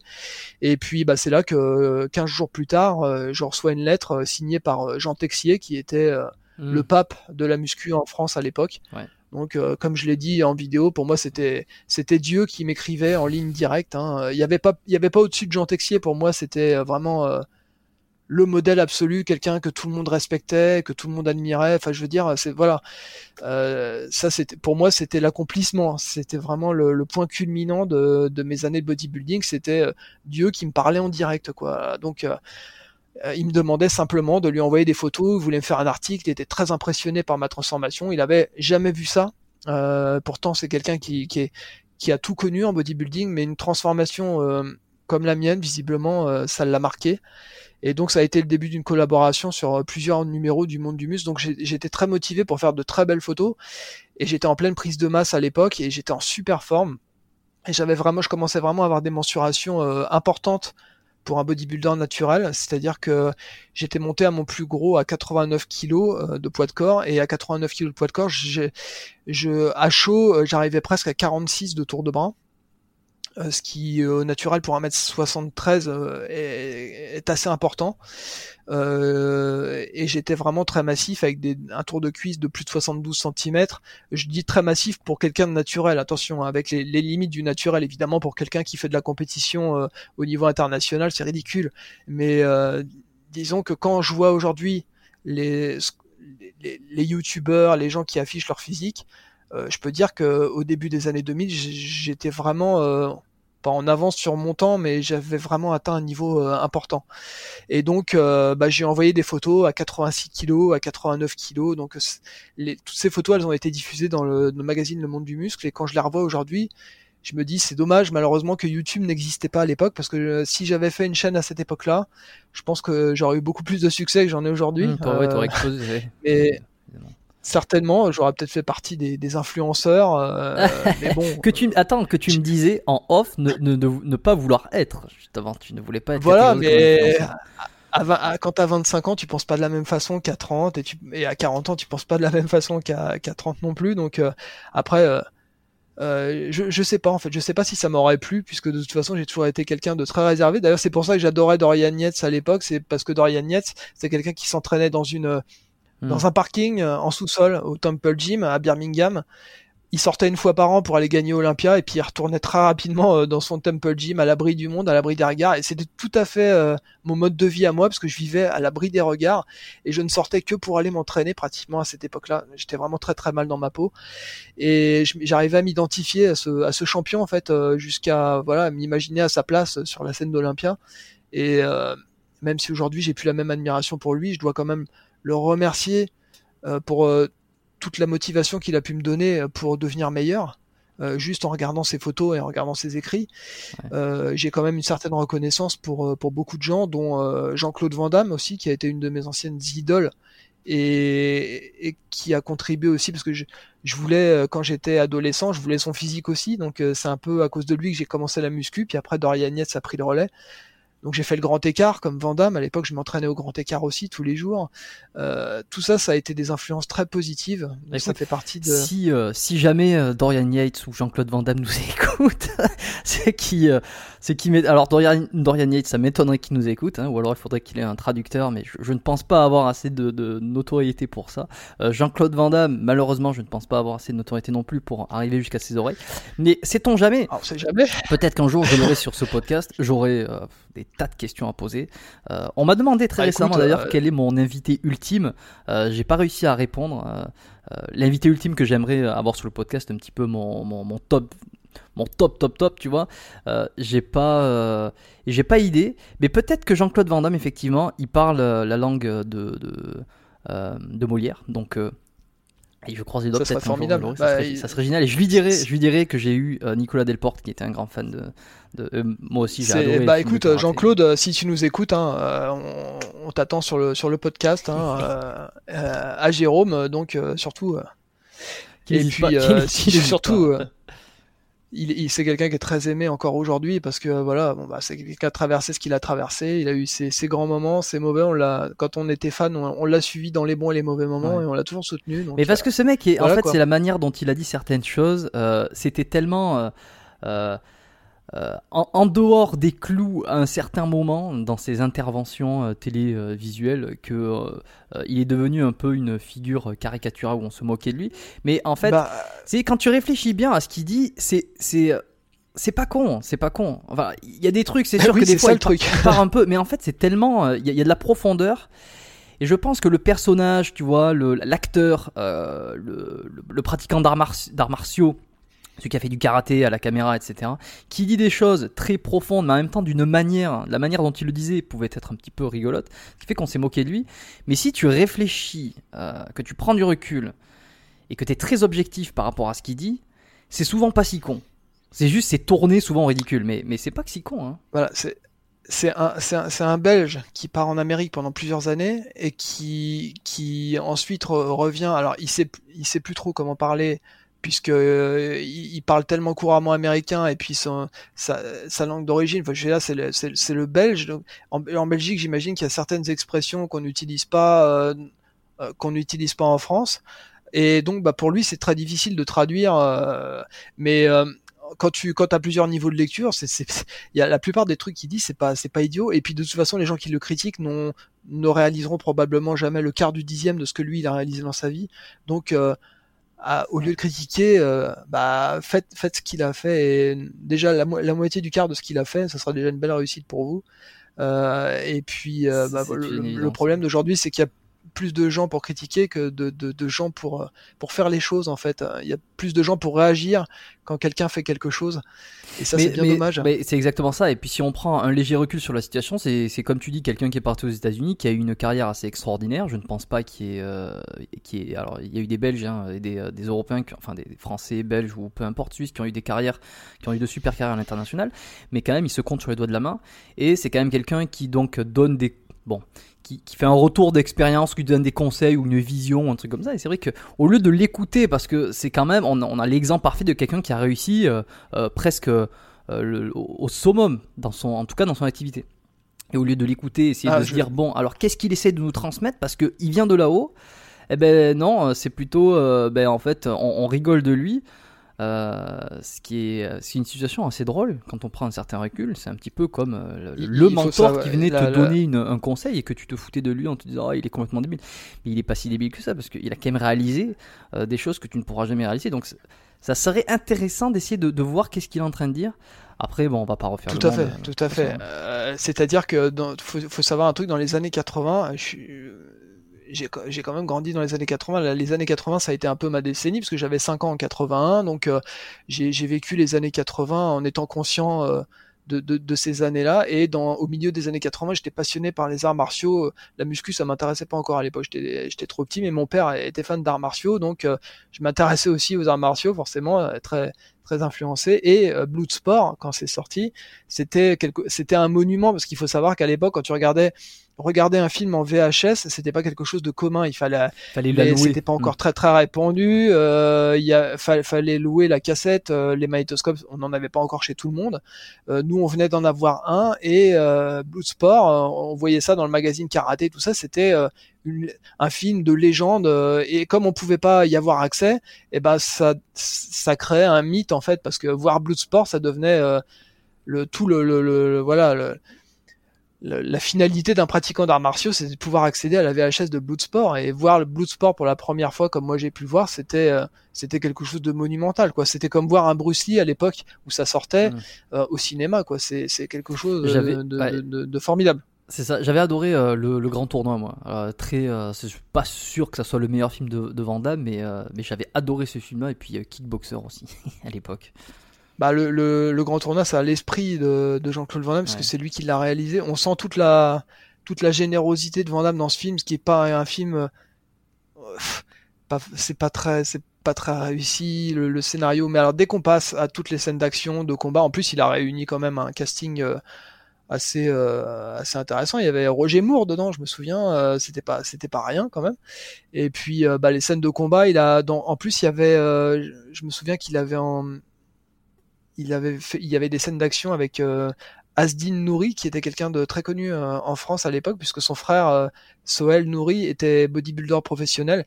J'avais eu la chance de, de les voir dans les dans les salons de bodybuilding et Asdin Nouri était très très impressionnant physiquement et c'était un, un artiste martial et dans le film il a un physique de folie et bon bah voilà quoi. Vandame c'est la générosité, hein, c'est ses copains, c'est voilà il donne il a donné leur chance à beaucoup de gens. Mm. Donc c'est pas c'est quelqu'un qu'on ne peut que c'est difficile de détester quelqu'un comme Jean-Claude Van Damme. C'est vrai. Non, mais je, suis, je, suis, assez d'accord. On a, on a tous quand même au fond de nous une espèce d'affinité euh, pour, euh, pour Jean-Claude et de, et de, sympathie pour lui. Euh, mais on, divague un petit peu, je je sais pas si ça intéressera les gens. Tous ceux qui sont de la génération 80-90, ils vont forcément euh, avoir un petit avis sur ça. Euh, les plus jeunes peut-être un peu moins, ils connaissent moins les films qu'on a cités. Mais pour revenir donc un peu sur ton entraînement, on a vu quand même que tu as testé beaucoup, beaucoup de, méthodes, beaucoup de systèmes, que ce soit le, le Heavy Duty, la série unique, le, le Half Body. Est-ce que, qu'est-ce que tu n'as pas testé? Qu'est-ce que tu n'as pas essayé en termes d'entraînement?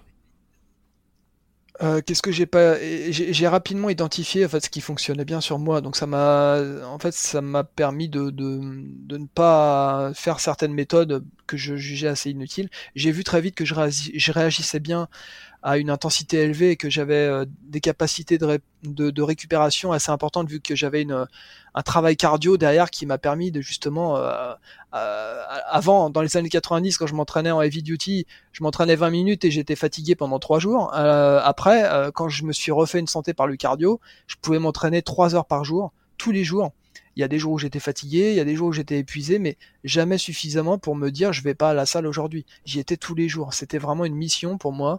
Euh, et je m'entraînais trois heures tous les jours. Et ce qui a marché pour moi, vraiment à cette époque, c'était de faire les muscles souvent au cours de la semaine, c'est-à-dire trois fois chaque muscle par semaine. Je regardais pas euh, à la dépense, hein. c'était pas une séance masse, une séance euh, isolation euh, légère et non non c'était euh, fallait progresser à chaque fois. Donc c'était tout le temps performance performance performance. Ça m'arrivait de faire des maxi trois fois par semaine. C'était complètement pas raisonnable. J'étais complètement épuisé mais c'est pas grave. Tout ça euh, mis bout à bout ça m'a permis de progresser.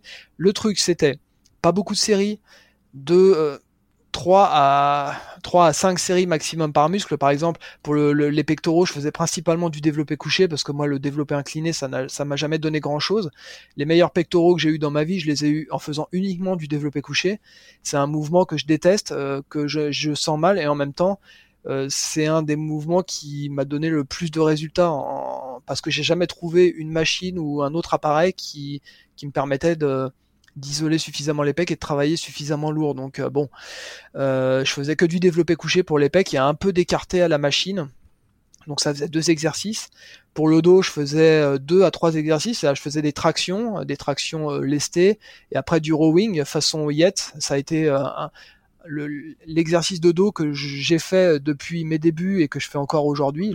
C'est pour moi le meilleur exercice pour le pour pour la masse générale du dos, pour l'épaisseur. C'était un exercice de rowing effectué avec les mains en supination, euh, avec le buste incliné à environ 70 degrés. Donc euh, c'est pas un rowing euh, à l'horizontale, c'est un rowing qui permet de travailler suffisamment lourd parce que le buste n'est pas tellement incliné, donc on peut on peut quand même soulever certaines charges. Et le biceps aide euh, dans le mouvement. Alors, je sais que c'est un mouvement qui fragilise le biceps et il y a des risques de déchirure, mais je considère que moi, au naturel, je me suis jamais déchiré un muscle. Alors, certaines personnes ont une génétique euh, avec des muscles plus fragiles. Moi, j'ai les biceps assez courts, donc ils pourraient être assez fragiles. Je me suis jamais blessé, donc euh, chacun, chacun doit doit tester les mmh, choses et puis hein, voir si si tu commences à développer des tendinites et des douleurs, il vaut mieux pas insister. Moi, j'ai jamais eu ce problème-là. Donc, euh, donc pour les, jambes, c'était le squat, toujours pareil, monter en pyramidal, on s'échauffe, on monte euh, charge euh, poids après poids, et puis euh, on décide si on monte beaucoup, si on monte pas beaucoup. Des fois, on s'arrêtait à des séries de 5-6 répétitions. Des fois, on montait au maxi. ça dépendait je travaillais en général avec un pote, des fois euh, trois ou quatre au développé couché, mais au squat on n'était pas nombreux à en faire, donc j'étais toujours avec le, même euh, le même pote qui lui était pouvait soulever 200 kilos à, à 60 ans, donc euh, quelqu'un qui s'entraînait toute sa vie en powerlifting, enfin en force, et donc il m'a fait progresser au squat comme jamais quoi. Hein, donc et pourtant il avait une meilleure morphologie que moi pour cet exercice, mais le fait de s'entraîner avec quelqu'un qui soulève très lourd, on n'a qu'une envie, c'est de soulever la même charge que lui, et on se tirait à la bourre à chaque entraînement. Donc il y avait une émulation et ça donnait une énergie euh, extraordinaire. Et puis moi, je voulais tellement euh, me faire un physique que j'étais prêt, à, voilà, à fournir les efforts qu'il fallait pour ça. Et donc on recommençait lundi développer coucher lourd, euh, mardi squat lourd, mercredi développer coucher lourd, jeudi squat lourd, vendredi développer coucher lourd et samedi squat lourd. Aujourd'hui, il y a aucun youtubeur qui est capable de faire ça. Moi, je l'ai fait pendant 5 ans et j'ai eu la contrepartie après, malheureusement, puisqu'on va, on va, on va, on va y venir certainement après en parlant des blessures et, du reste. Mais entre, entre 2001 et 2004, donc ça fait moins de 5 ans, euh, je me suis entraîné de cette façon, non-stop, et euh, j'ai euh, obtenu C'est une grosse, enfin une, une grosse fréquence, peut-être pas un gros volume parce que tu disais que tu faisais pas énormément de séries, mais finalement faire euh, faire alors six entraînements euh, c'est ça dépend comment tu répartis c'est pas forcément euh, trop mais en l'occurrence le schéma que, que, tu avais là sur deux fois une, un stimulus deux fois par semaine sur chaque groupe musculaire c'est mhm. faut faut l'encaisser un petit peu quand même enfin c'est t'avais une bonne récupération t'avais T'étais, alors, ou alors, alors t'as accumulé, comme tu dis, peut-être que t'as as cumulé pendant 4 ans de la, la peut-être la récupération euh, ton corps il a compensé, il a encaissé, peut-être que c'est après que tu as eu des petits problèmes, mais, mais en tout cas tu as bien tenu, 4 ans c'est énorme à faire ça. Euh, oui, je, je, mettrais ça, je te dis, je mets ça sur le, sur le cardio et le reconditionnement par le cardio. C'est tout le travail de fond que j'ai fait avant quand j'étais au régime pendant un an, un an et demi.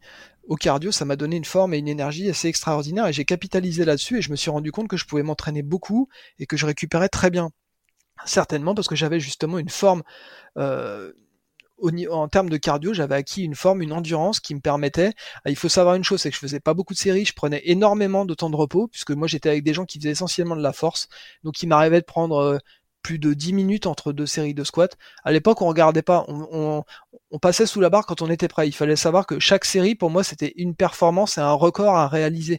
Donc, quand tu te mets dans cette, euh, dans ce conditionnement mental, tu te dis euh, que chaque série compte et bah tu prends le, temps de repos qu'il faut parce que si tu prends un, temps de repos d'une minute trente, tu peux pas faire ça. Quand tu veux réaliser par exemple 5, 5 répétitions ou 6 répétitions à 180 au squat, que tu en as fait 4 la fois précédente, mais là que tu vas tout près en faire 5 ou 6, et bah il faut te mettre dans cet état mental où tu te reposes, tu te conditionnes, tu regardes la barre, tu développes un peu une certaine agressivité en disant euh, je vais je vais la fracasser la barre, tu vois, il faut faut, faut, faut, voilà, faut développer une certaine violence, une certaine agressivité et surtout l'envie de, de, de, te dépasser. C'est ce qui m'a permis, en, fonctionnant de cette manière, de, justement de, de, réussir à me dépasser, de prendre de la force.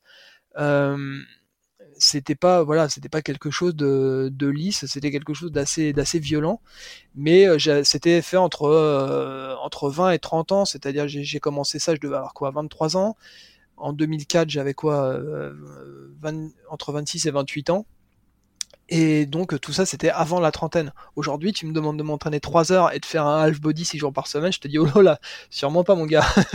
ça c'était bon, ça c'était quand j'étais plus jeune.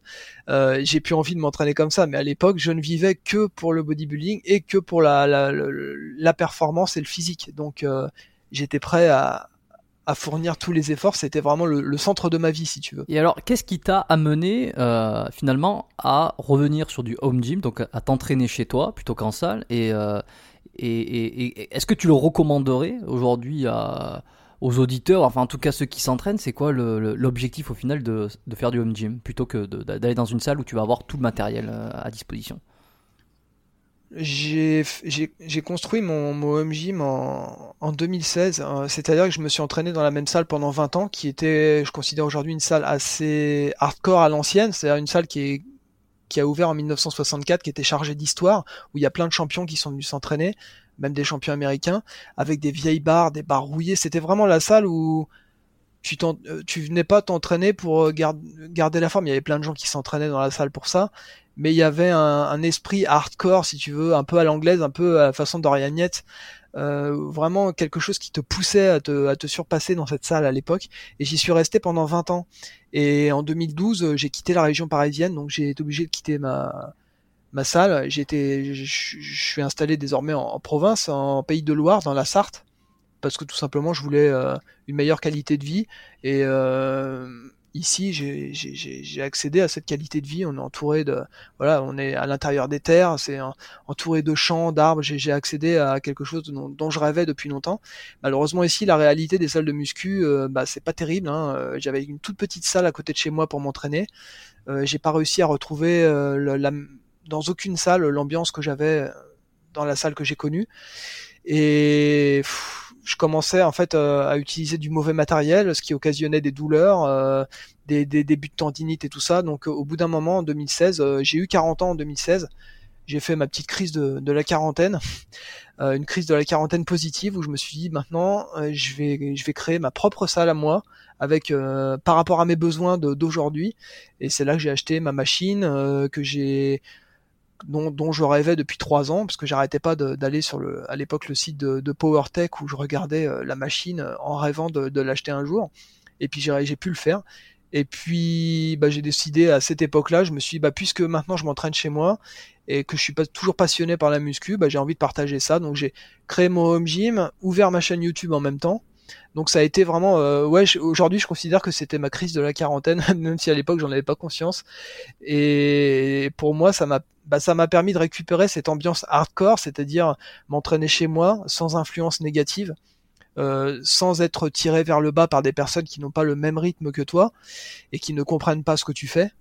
Euh, dans mon ancienne salle, tout le monde me, respecte tout le monde me respectait, tout le monde connaissait mon parcours et, tout le monde savait pourquoi je m'entraînais, pourquoi je, m'entraînais aussi dur et, ce que je voulais. Et quand je suis arrivé en province, j'ai fait face à une certaine euh, incompréhension de la part des gens qui qui n'étaient pas calés sur le même rythme que moi et qui ne comprenaient pas à quoi ça servait euh, de faire ce que je fais tout simplement. Donc euh, j'ai décidé de m'isoler chez moi je et de, vraiment créer ma salle pour euh, voilà récupérer un rythme que j'avais avant, pouvoir m'entraîner comme je le souhaitais à fond et en toute sécurité euh, en, achetant une machine tout simplement parce que le, j'ai fait le tour de ce que je pouvais faire avec le travail au poids libre, au poids et halter et les retours étaient de moins en moins positifs pour moi. j'étais de plus souvent euh, de plus en plus souvent sujet aux, tendinites, aux douleurs diverses et variées. Donc j'ai décidé de, d'acheter du matériel pour m'entraîner en sécurité. Et c'est là que je me suis tourné justement vers les machines.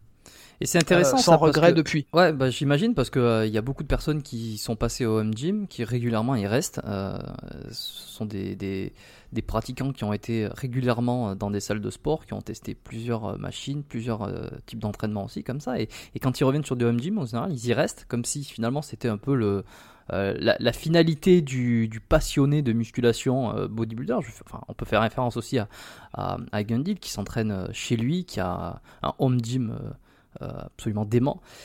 D'ailleurs, c'est vrai que je pense que n'importe quel pratiquant n'aurait aucun problème à s'entraîner chez soi s'il avait le, le, même espace et le même matériel. Et hmm.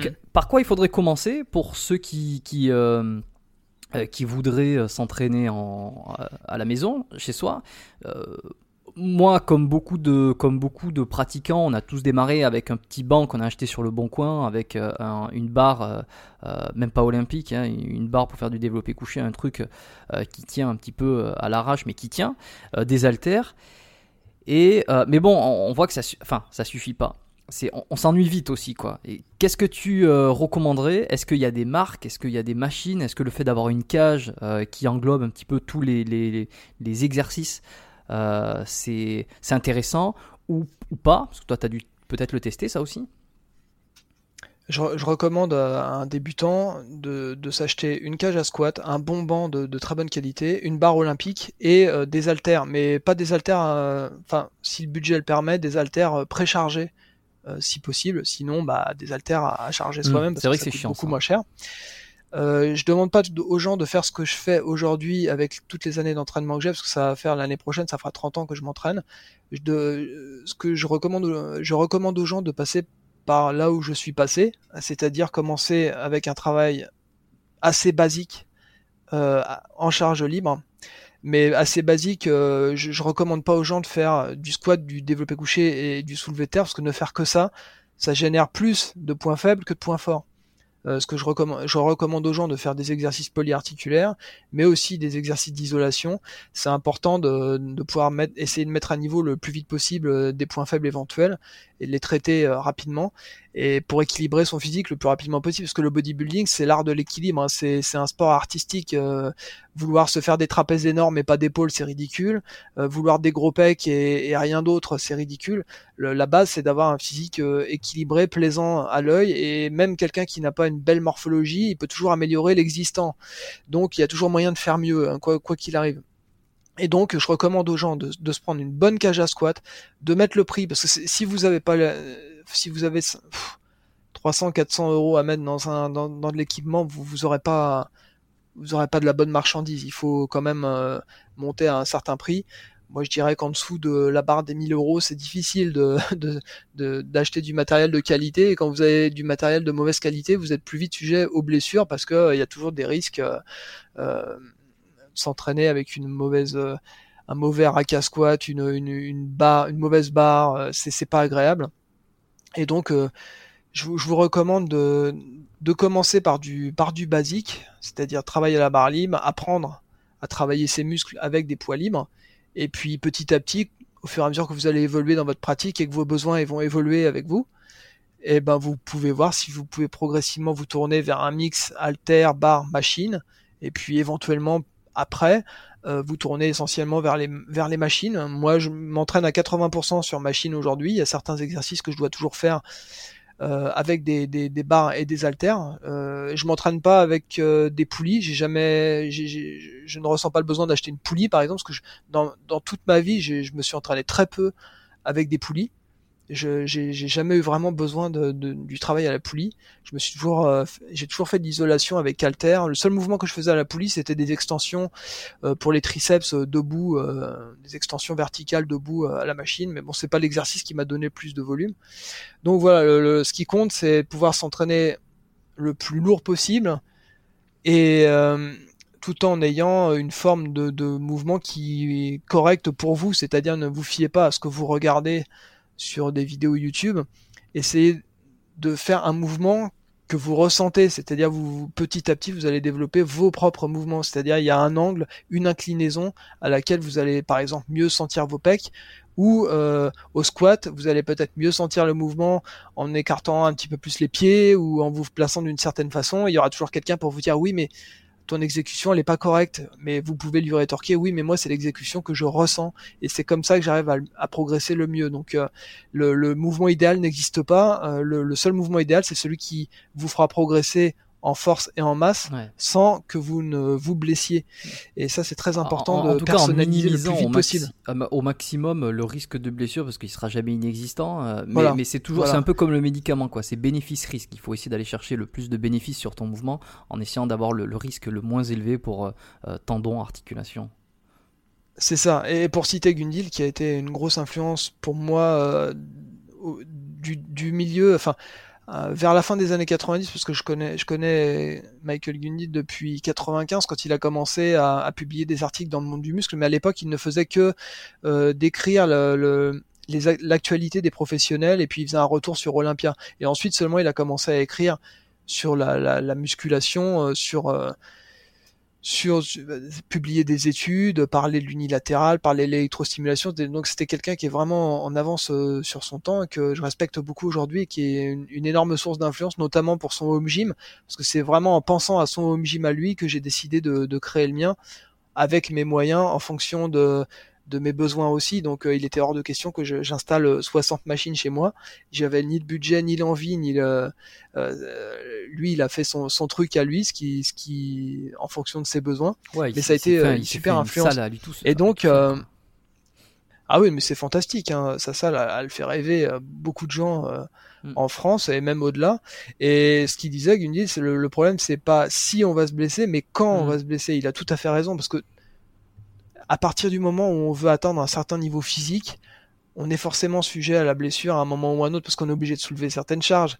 On est obligé de les mouvements parfaits n'existant pas, on est obligé parfois de laisser une certaine explosivité sur les mouvements pour réussir à passer des caps de progression. Euh, moi je me souviens que je faisais du, curl à la barre à une époque, j'arrivais plus à progresser, bah, petit à petit je commençais à donner des petits coups au niveau des, des, des fesses et puis à, tricher de plus en plus sur le mouvement pour pouvoir passer à un cap, ce qui m'a permis de faire des séries de, de, de 11-12 répétitions avec des charges comme déjà 70 kilos, j'ai travaillé à 80 kilos et même 90 kilos au curl pour arriver à développer mes biceps. Bah, avec une exécution parfaite, j'aurais jamais pu le faire et ça m'a permis de développer mes biceps.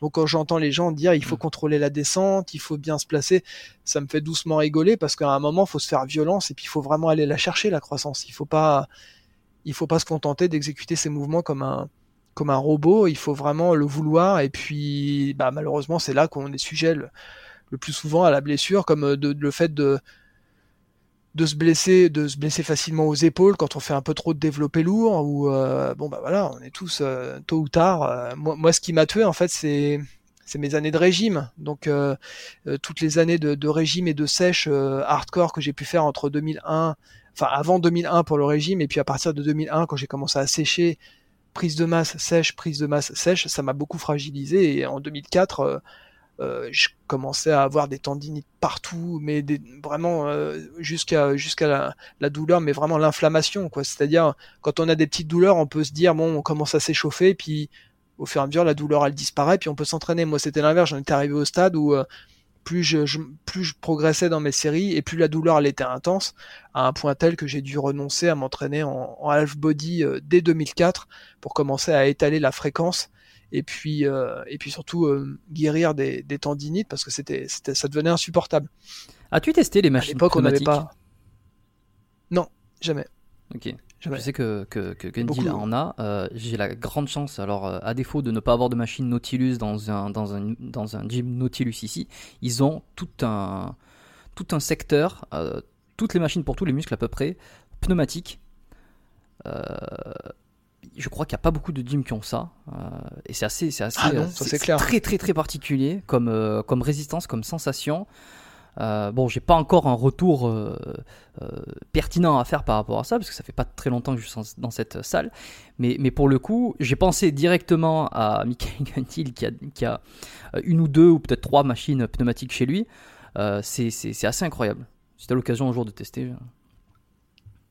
Ah oui, j'aimerais bien. Euh, très sincèrement, euh, ça permet vraiment de faire du travail en explosif assez intense. Et, c'est ça, et tu peux faire euh. du travail en, en excentrique d'une manière hyper sécuritaire, puisqu'il te suffit de t'installer bien, de te caler, de te mettre en position de, de, concentrique, et puis d'appuyer sur la pédale pour augmenter le poids, et jusqu'à que tu, retiens la charge au maximum. Euh, et, donc tu peux travailler en excentrique avec une, facilité et une sécurité euh, que tu ne vas pas retrouver euh, que ce soit sur de la machine classique ou, ou sur de à barre et alter. Ah ouais, oui, c'est clair. Non, là, c'est assez rare de trouver ça dans des salles. C'est pas ici, c'est pas dans les fitness parks ou les grandes, les grandes enseignes que tu trouveras ce, ce genre mm. de machine. Et bah, Michael, il en a tellement, tellement de, de types de machines différentes. Euh, et puis il les renouvelle de temps en temps quand elles sont trop vieilles. Donc c'est toujours, euh, enfin je veux dire quand tu regardes sa salle, euh, voilà, t'es es dans un magasin de jouets quoi. Tu as les yeux qui brillent. moi je pouvais pas je pouvais pas accéder. J'avais pas le budget pour acheter autant de machines et je me suis concentré en fait sur un tout en un sachant que je me suis jamais entraîné avec beaucoup de matériel. Moi tu me donnes à une époque tu me donnais deux, chandelles pour placer une barre. Euh, je me suis jamais entraîné avec des barres olympiques. J'ai toujours eu accès à des barres de 10 kilos. Donc tu vois, je me suis jamais entraîné avec du matériel conventionnel. Ça m'a pas empêché de me faire un physique. Je me suis entraîné dans des salles pourries et j'arrivais à faire de super entraînements. Moi, ça, le, c'est pas le matériel qui compte. Des fois, c'est comment comment t'arrives à t'en servir. Est-ce que tu peux en tirer Mais le fait est que euh, après, quand tu vieillis, euh, tu n'as plus la même approche. T'as plus une approche sécurité et longévité qu'une approche performance pure euh, sans sans te préoccuper du reste. Hein. C'est normal, c'est le cycle de la vie. Hein. Quand, tu, quand t'es jeune, t'es un peu foufou, et quand tu vieillis, bah t'as envie de, de, te préserver au maximum. C'est pas pour autant que t'as pas envie de t'entraîner dur. Mais justement, euh, ouais, justement, moi ça, ça permet de, de, faire la transition sur ça, sur le, petit dernier point que j'ai envie d'aborder, c'est sur l'histoire des blessures. On voit que tu as changé donc la, la en tout cas ton la façon dont tu t'entraînes, tes objectifs, ils ont un petit peu évolué. Euh, Qu'est-ce que tu as expérimenté comme blessure concrètement? Puisque à un moment donné, euh, les barres et, les, haltères, euh, en tout cas les machines de, piètre qualité ne t'ont plus, euh, ne te correspondaient plus. Tu sentais que la blessure était tu, tu, risquais de te faire mal au tendon. Est-ce que ça s'est manifesté concrètement? Est-ce que tu as eu des tendinites, déchirures, d'autres problèmes peut-être, posturaux aussi, je sais pas? Jamais, jamais de, de, déchirure. Et je me rends compte que j'ai vraiment une bonne génétique parce que avec tous les mouvements pourris que j'ai pu faire, les, les mouvements trichés, euh, bien trop lourds, je me rends compte que j'étais vraiment en titane parce que euh, il y, a beaucoup de gens qui s'en seraient pas remis. Et d'ailleurs je sais qu'il y, a des gens qui s'entraînent avec moi qui voulaient tester mon rowing euh, Yet et j'ai cassé j'ai cassé plusieurs mecs dans ma salle. Malheureusement je, je le souhaitais pas. Et des, des, j'ai cassé des mecs, oui, euh, au niveau du dos. Je, je le voulais pas, mais ils voulaient absolument euh, tester les, les, mouvements. Et puis, bah, ils voulaient mettre un peu trop lourd parce que euh, on est entre, on est entre mecs. Et puis, bah, il y a toujours cet esprit de concurrence. Moi, je leur disais de faire attention. Mais bon, voilà, j'ai eu cette chance. Mais malgré tout, tu te rends compte, à force d'enchaîner des mouvements ultra lourds, sans, sans regarder à la dépense pendant pendant 3-4 ans, à un moment, j'ai commencé à sentir bah, que je commençais à avoir des petites douleurs aux épaules des petites douleurs dans les coudes et puis dans le bas du dos. Et puis je me suis dit à l'époque, euh, oh ça passera avec la bête, hein, je vais continuer à m'entraîner, ça finira bien par passer et puis ça passe pas, et puis la douleur elle augmente. Je faisais beaucoup d'extensions couchées pour les triceps sur une machine. Alors j'utilisais une machine pour faire les triceps, tu vois, euh, qui me permettait de faire des extensions bras en l'air, ce qui me permettait de travailler la longue portion du triceps. Et on pouvait travailler très lourd sur cette machine parce que mm. elle était confortable. On pouvait vraiment forcer dessus et j'arrivais à, à prendre vraiment lourd et j'avais vraiment développé bien mes triceps euh, grâce à cette machine. Mais en même temps, tes coudes, ils étaient, euh, ils reposaient sur deux coussins qui étaient assez durs et le fait de, de, tirer très fort sur la charge et puis d'appuyer tes coudes sur les coussins, ça m'a bah, ça m'a brisé les ça m'a ça m'a filé des tendinites euh, pas possible et petit à petit la douleur a continué à se développer et je continuais à m'entraîner parce que j'avais toujours cette mentalité hardcore en me disant euh, c'est pas une petite douleur qui va t'arrêter. Et je continuais je continuais la douleur elle augmentait jusqu'au jour où où bah je pouvais tout simplement plus m'entraîner. J'ai été pendant des mois à, à plus pouvoir faire un seul dips euh, un seul développé couché, tellement ça me faisait mal. Donc euh, là, je me suis vraiment dit qu'il y avait problème. Là, c'était en 2004, en fait, c'est l'année où j'ai fait ma plus, ma plus belle sèche, la plus, la plus dure aussi. Je suis descendu à, à 76 kg 5 de poids de corps, pour, toujours pour 1m73, hein, j'ai pas grandi. Et j'étais ultra sec, mais cette sèche en même temps m'a épuisé et m'a fragilisé, et j'avais déjà mal au, au tendon avant la sèche et ça n'a rien arrangé, ce qui fait que après après avoir terminé cette sèche, en fait, je me suis je me suis en fait euh, je me suis vraiment pas blessé si tu veux, c'était des tendinites et ça a dégénéré en inflammation au point où où ça me réveillait la nuit où où j'avais vraiment mal et T'as vu des spécialistes hein? Non, non, non, j'ai jamais été voir un médecin. Euh, j'ai toujours fait à, l'instinct. Je me suis dit, bah, il est temps de, de se reposer. J'ai, je me suis reposé. J'ai été, euh, je me suis entraîné plus léger, j'ai refait du un peu de cardio, euh, je faisais les jambes mais pas trop le haut du corps, ça a duré plusieurs mois comme ça.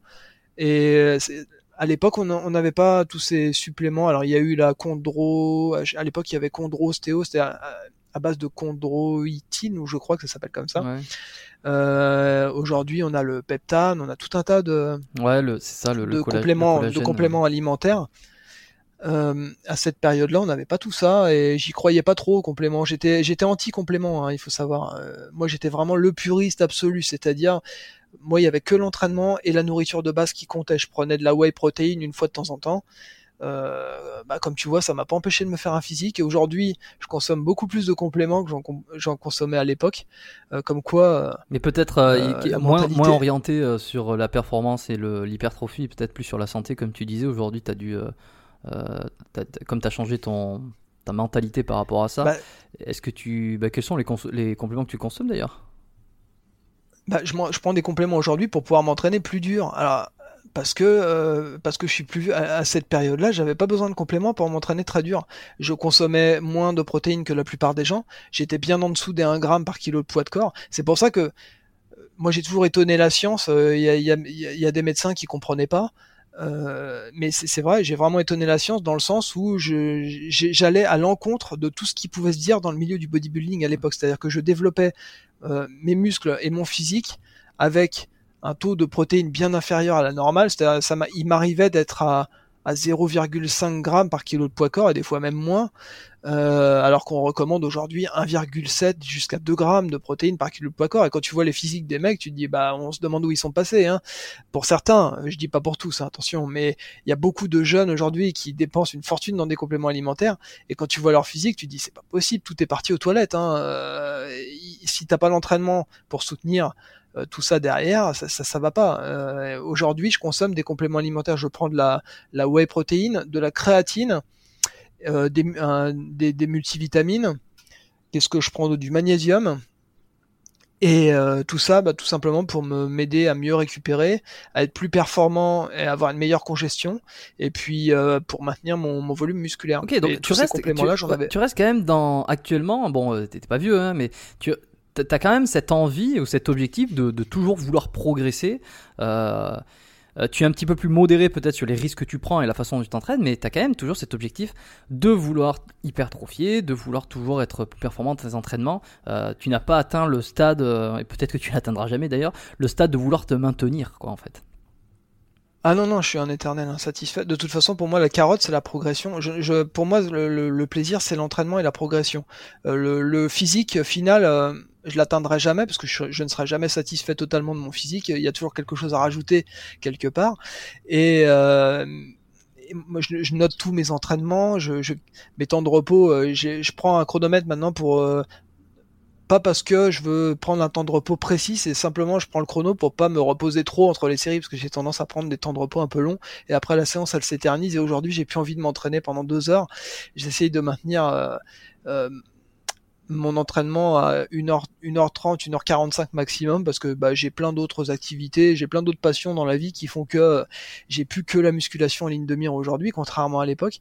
Euh, à cette époque-là, par contre, il n'y avait pas de, de, chrono, il n'y avait rien. Je, je, faisais une série quand j'avais récupéré de la précédente et que je me sentais capable d'en faire une nouvelle tout en donnant le maximum d'intensité. Donc euh, ça, des fois ça prenait 10 minutes, des fois même un quart d'heure, ça dépendait, des fois 5 minutes ça suffisait. Enfin bref, euh, aujourd'hui euh, est plus mesuré, mais malgré tout, j'ai toujours cette envie de, progresser, de continuer à évoluer. D'ailleurs, euh, bah sur ma chaîne, là, j'ai documenté. Euh, les années passent, on a tendance à, bah, depuis 2012, depuis que je suis arrivé en région sartoise, je me suis laissé un petit peu aller. Euh, moi, j'aime bien, j'aime bien être en société, faire des bonnes bouffes. Euh, donc, bah, petit à petit, bah, tu te rends compte que tu, tu reprends un peu de poids, tu reprends un kilo, t'en reprends, t'en reprends un autre. J'étais remonté à 87 kilos euh, en 2000, 2007, 2008. Après 2012, je suis remonté. Euh, ouais, je suis resté dans les dans les 87, 88 kilos, mais j'étais de plus en plus gras. Et puis euh, l'année en, en, 2019, je me suis fait je me suis fait opérer des mains, donc j'ai pas pu m'entraîner pendant pendant quelques mois. Et après ça, bah, quand, j'ai voulu reprendre l'entraînement, je me suis dit, allez, maintenant je me reprends en main. J'ai commencé à, sécher, à reperdre du, poids, mais de, façon totalement différente. C'est la première sèche que je fais où j'ai vraiment une diète super équilibrée avec usage de compléments alimentaires, euh, 5 repas par jour. Euh, je mange plus aujourd'hui que je mangeais euh, à l'époque. J'ai réussi à accélérer un petit peu mon, mon métabolisme euh, à force d'essais, d'erreurs, de, de, nombreuses années où j'ai essayé euh, de modifier mon alimentation en essayant de trouver ce qui me convenait le mieux. Euh, donc c'est vraiment très personnalisé tout ça. Aujourd'hui, je peux, je peux sécher avec 1200, euh, 1300 calories par, par jour. C'est quand même mieux que 600, même si c'est toujours pas beaucoup. Euh, mais malgré tout, ben, ce qui m'est arrivé depuis janvier, c'est que j'ai commencé à sécher et comme j'ai augmenté le, les protéines, que j'ai rajouté de la créatine, bah, j'ai commencé à prendre de, la masse musculaire tout en perdant du gras. Donc là, cette année, ça a été une, année formidable pour moi en 2020 parce que j'ai vraiment, euh, en tant que bodybuilder, j'ai retrouvé des, sensations, une passion que j'avais presque oublié en fait. Euh, le plaisir de s'entraîner, de pouvoir progresser à nouveau, de refaire des bonnes barres. Et, et depuis cinq mois, je documente un peu cette euh, cette progression sur ma chaîne, cette sèche. Enfin, j'ai pas, j'ai rien fait depuis un mois parce que là, après cinq mois de, de régime, je suis et puis d'entraînement intense, je suis quand même arrivé à un niveau d'épuisement qui qui m'a fait dire qu'il était temps que je freine un peu et que je prenne une petite période de repos avant de reprendre avant de reprendre le régime et de, et de terminer, je voulais descendre à 80 kg. En fait, là, je suis à 81 kg 800 exactement, donc j'ai un kg 8 à perdre, mais je prends mon temps. Et euh, qu'est-ce qui t'est euh, arrivé au niveau des mains pour te faire opérer?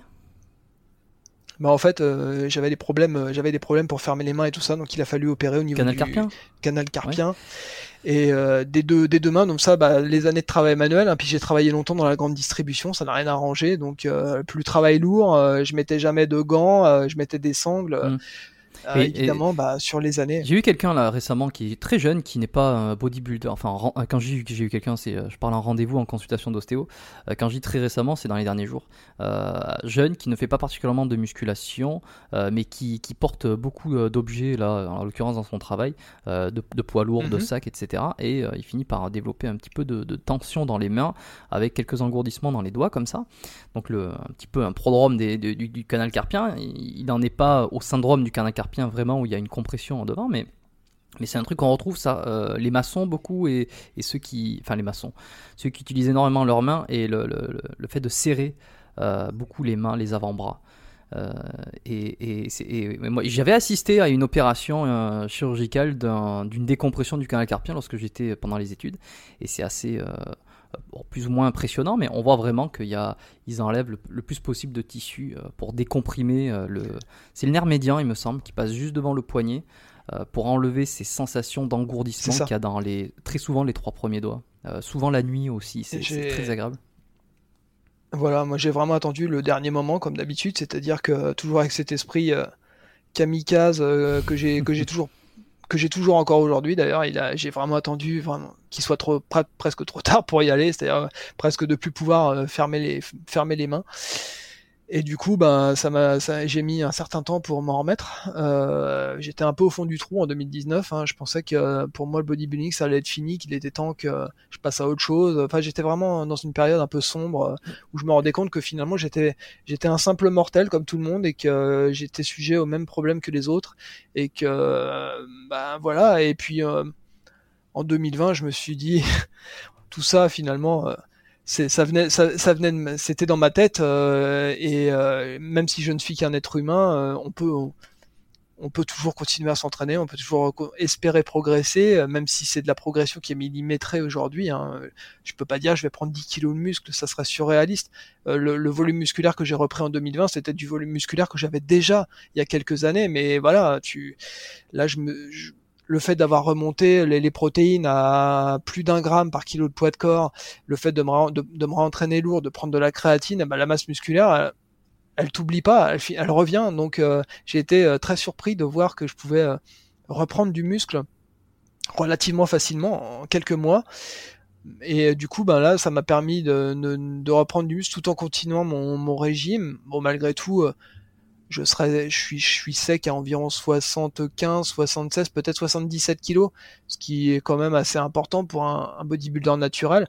Je parle du, de, de sec, pas niveau compétition, hein, parce qu'attention, pour le niveau compétition, il faudrait que je descende beaucoup plus bas encore. Mais je parle de sec, c'est à moins de 10% de masse grasse.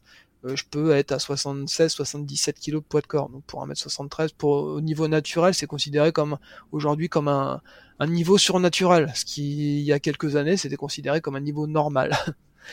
euh, mais bon, les mentalités ont changé aujourd'hui et euh, aujourd'hui on a tendance à un, tout petit physique, on a tendance à dire bah est-ce qu'il est naturel ou pas, alors que quand je vois le gamme, pour moi ça me semble évident qu'il est naturel, mais on a plus, on sait plus aujourd'hui ce qui ce qui est atteignable ou ce qui n'est plus atteignable malheureusement euh, les, influenceurs euh, tous ces gens qui ont menti d'une certaine façon en disant en prétendant qu'ils étaient naturels alors que c'était pas le cas euh, aussi bien pas forcément des français hein, je parle de, de youtubeurs américains de, de toute nationalité des gens qui se sont fait connaître.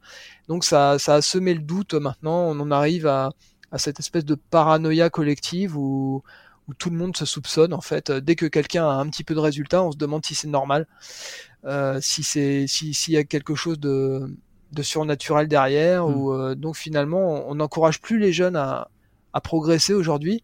Et, et, je trouve navrant euh, que je reçoive des messages aujourd'hui où on me demande euh, qu'est-ce qu'il faut prendre euh, au lieu de me demander simplement de me demander qu'est-ce qu'il faut faire pour progresser. les jeunes ne voient la progression en musculation que par une prise de complément ou une prise de produit et ne s'intéressent pas à l'entraînement. Mmh, D'ailleurs, quand ils vont à l'entraînement, ils, ils, emmènent leur smartphone. Euh, euh, entre deux séries, ils redressent le nez, ils ont le nez dans leur smartphone, ils n'arrivent pas à se concentrer, ils n'arrivent pas à se focaliser sur ce qu'ils font. et puis bah ils comprennent pas pourquoi ils progressent pas. je mets pas tous les jeunes dans le même panier. Je suis pas, je suis un vieux con, mais pas encore totalement. J'ai encore la notion de, de, la jeunesse aujourd'hui et certainement que si j'avais 20 ans aujourd'hui, je, j'aurais mon smartphone pareil peut-être de la même façon, j'en sais rien. Et, Non, mais je, te rejoins sur, euh, sur cette idée-là. Euh, c'est vrai que le tout rapide, le tout très vite, euh, c'est quand même le, mal de, actuel, contemporain, si on veut que ça aille très vite. Et effectivement, bon, il y en a certains qui ont participé à semer le doute sur tout ce qui est les progressions qu'il est possible d'atteindre. Naturellement ou pas. Après, il y en a qui pensent que le débat ne se situe pas là. bon, j'ai fait quelques épisodes, pas, pas, beaucoup non plus sur tout ça à l'intérieur du podcast, mais euh, je, trouve en tout cas que euh, ton, témoignage, si on peut appeler ça comme ça, est, euh, au-delà d'être authentique et donne de l'espoir, en tout cas à la musculation, au culturisme naturel. Quand je dis naturel, c'est sans produit dopant, mais aussi, aussi quelque chose de très terre à terre, de très, de très très, très logique, comme tu l'as expliqué. Hein. tu as testé des méthodes, tu as, tu, as, tu as expérimenté énormément de choses, et puis tu as euh, une, une, mentalité à vouloir progresser, à toujours être euh, dans, le, dans le game, même euh, après 40 ans, là où souvent on entend dire que c'est un peu la fin des haricots. non, pas tellement, et puis il n'y a pas que non plus le, gain de masse musculaire à fond, la progression, de toute façon, se fait, elle se fait sur tous les aspects. J'ai été très content de te recevoir pour cet épisode. Eh ben, non, c'était aussi très, très content de participer. J'avais pas, euh, j'avais prévu des questions qui n'ont pas été abordées, mais euh, ça, ça, a permis euh, de tourner sur des sujets que je n'avais pas encore trop tourné sur le podcast, beaucoup plus orienté mhm, sur mhm. l'entraînement, les méthodes, etc. Et, donc, je suis ravi pour ça. Et j'ai pour habitude de terminer chacun des épisodes du podcast avec trois petites questions de fin, assez rapides. La première question, Nicolas, est-ce que si tu revenais dix ans en arrière, euh, quel conseil tu aurais besoin d'entendre? Alors, on peut peut-être dire 20 ans en arrière pour le coup. Euh, quel est le meilleur conseil que tu aurais besoin d'entendre s'il n'y en avait qu'un seul? Euh, De travailler encore plus dur. Parce que il y a 20 ans, j'aurais été incapable de, recevoir un quelconque conseil me demandant de modérer mes efforts. Donc j'aurais préféré encore quelqu'un qui me pousse encore plus loin. Il aurait fallu, j'aurais aimé connaître quelqu'un qui me, qui me pousse dans mes, dans mes limites les plus extrêmes, parce que je pense avoir euh, connu mes, mes, limites les plus extrêmes en termes de résistance à l'alimentation, à, l'entraînement, mais on peut toujours aller plus loin, et, si c'était à refaire, je me serais entraîné encore plus dur. et, euh, essayer d'atteindre un niveau encore plus élevé. Deuxième petite question, est-ce qu'il y a eu un modèle ou un mentor particulier euh, qui peut-être t'influence encore aujourd'hui?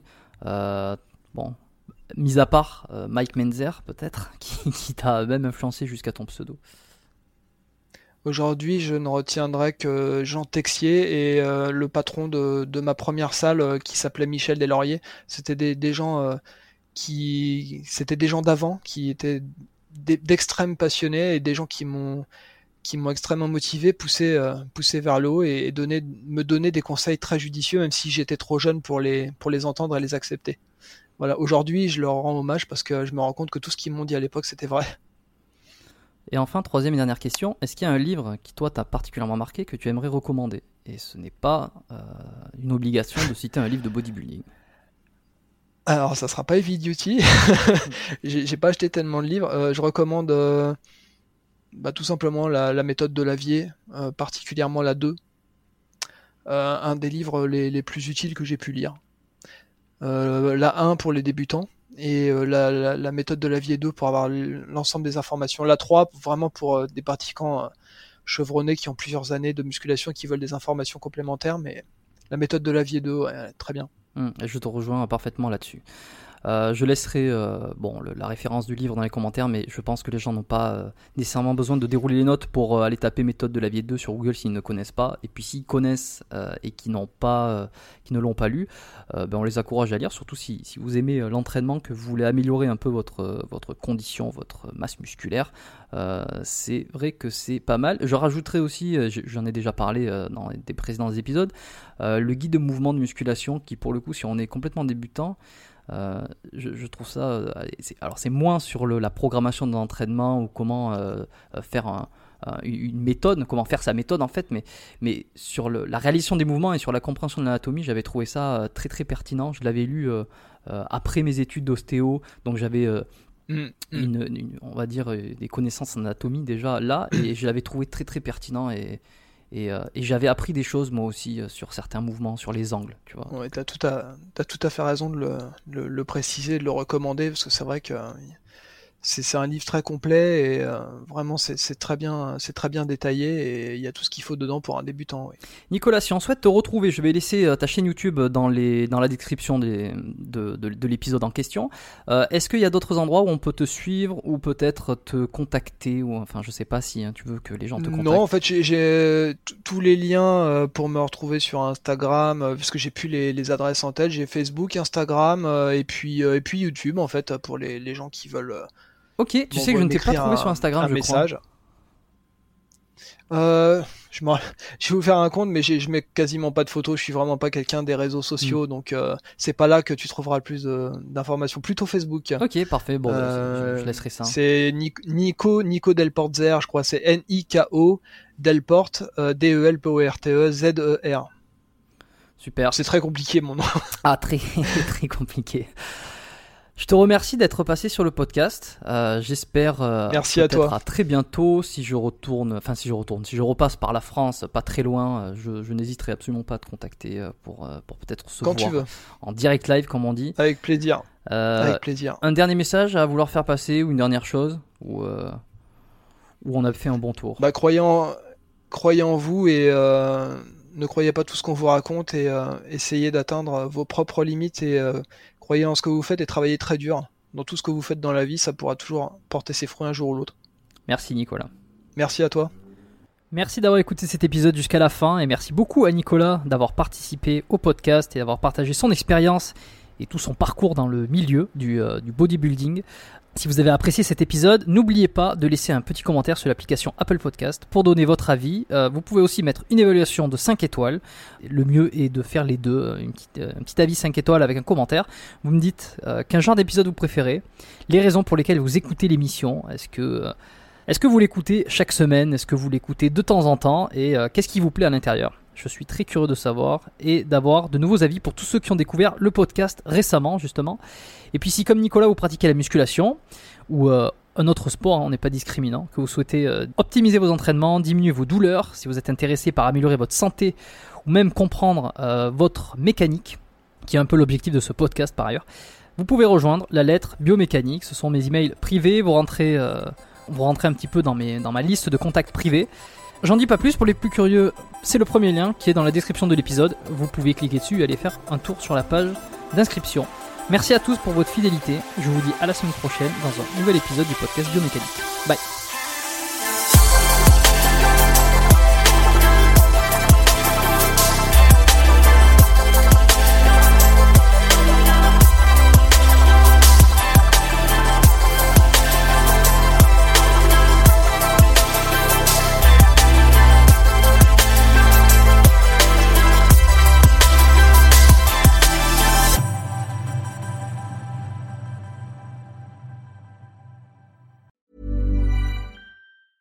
Mom deserves the best, and there's no better place to shop for Mother's Day than Whole Foods Market. They're your destination for unbeatable savings, from premium gifts to show-stopping flowers and irresistible desserts. Start by saving 33% with Prime on all body care and candles. Then get a 15-stem bunch of tulips for just $9.99 each with Prime. Round out Mom's menu with festive rosé, irresistible berry chantilly cake, and more special treats. Come celebrate Mother's Day at Whole Foods Market.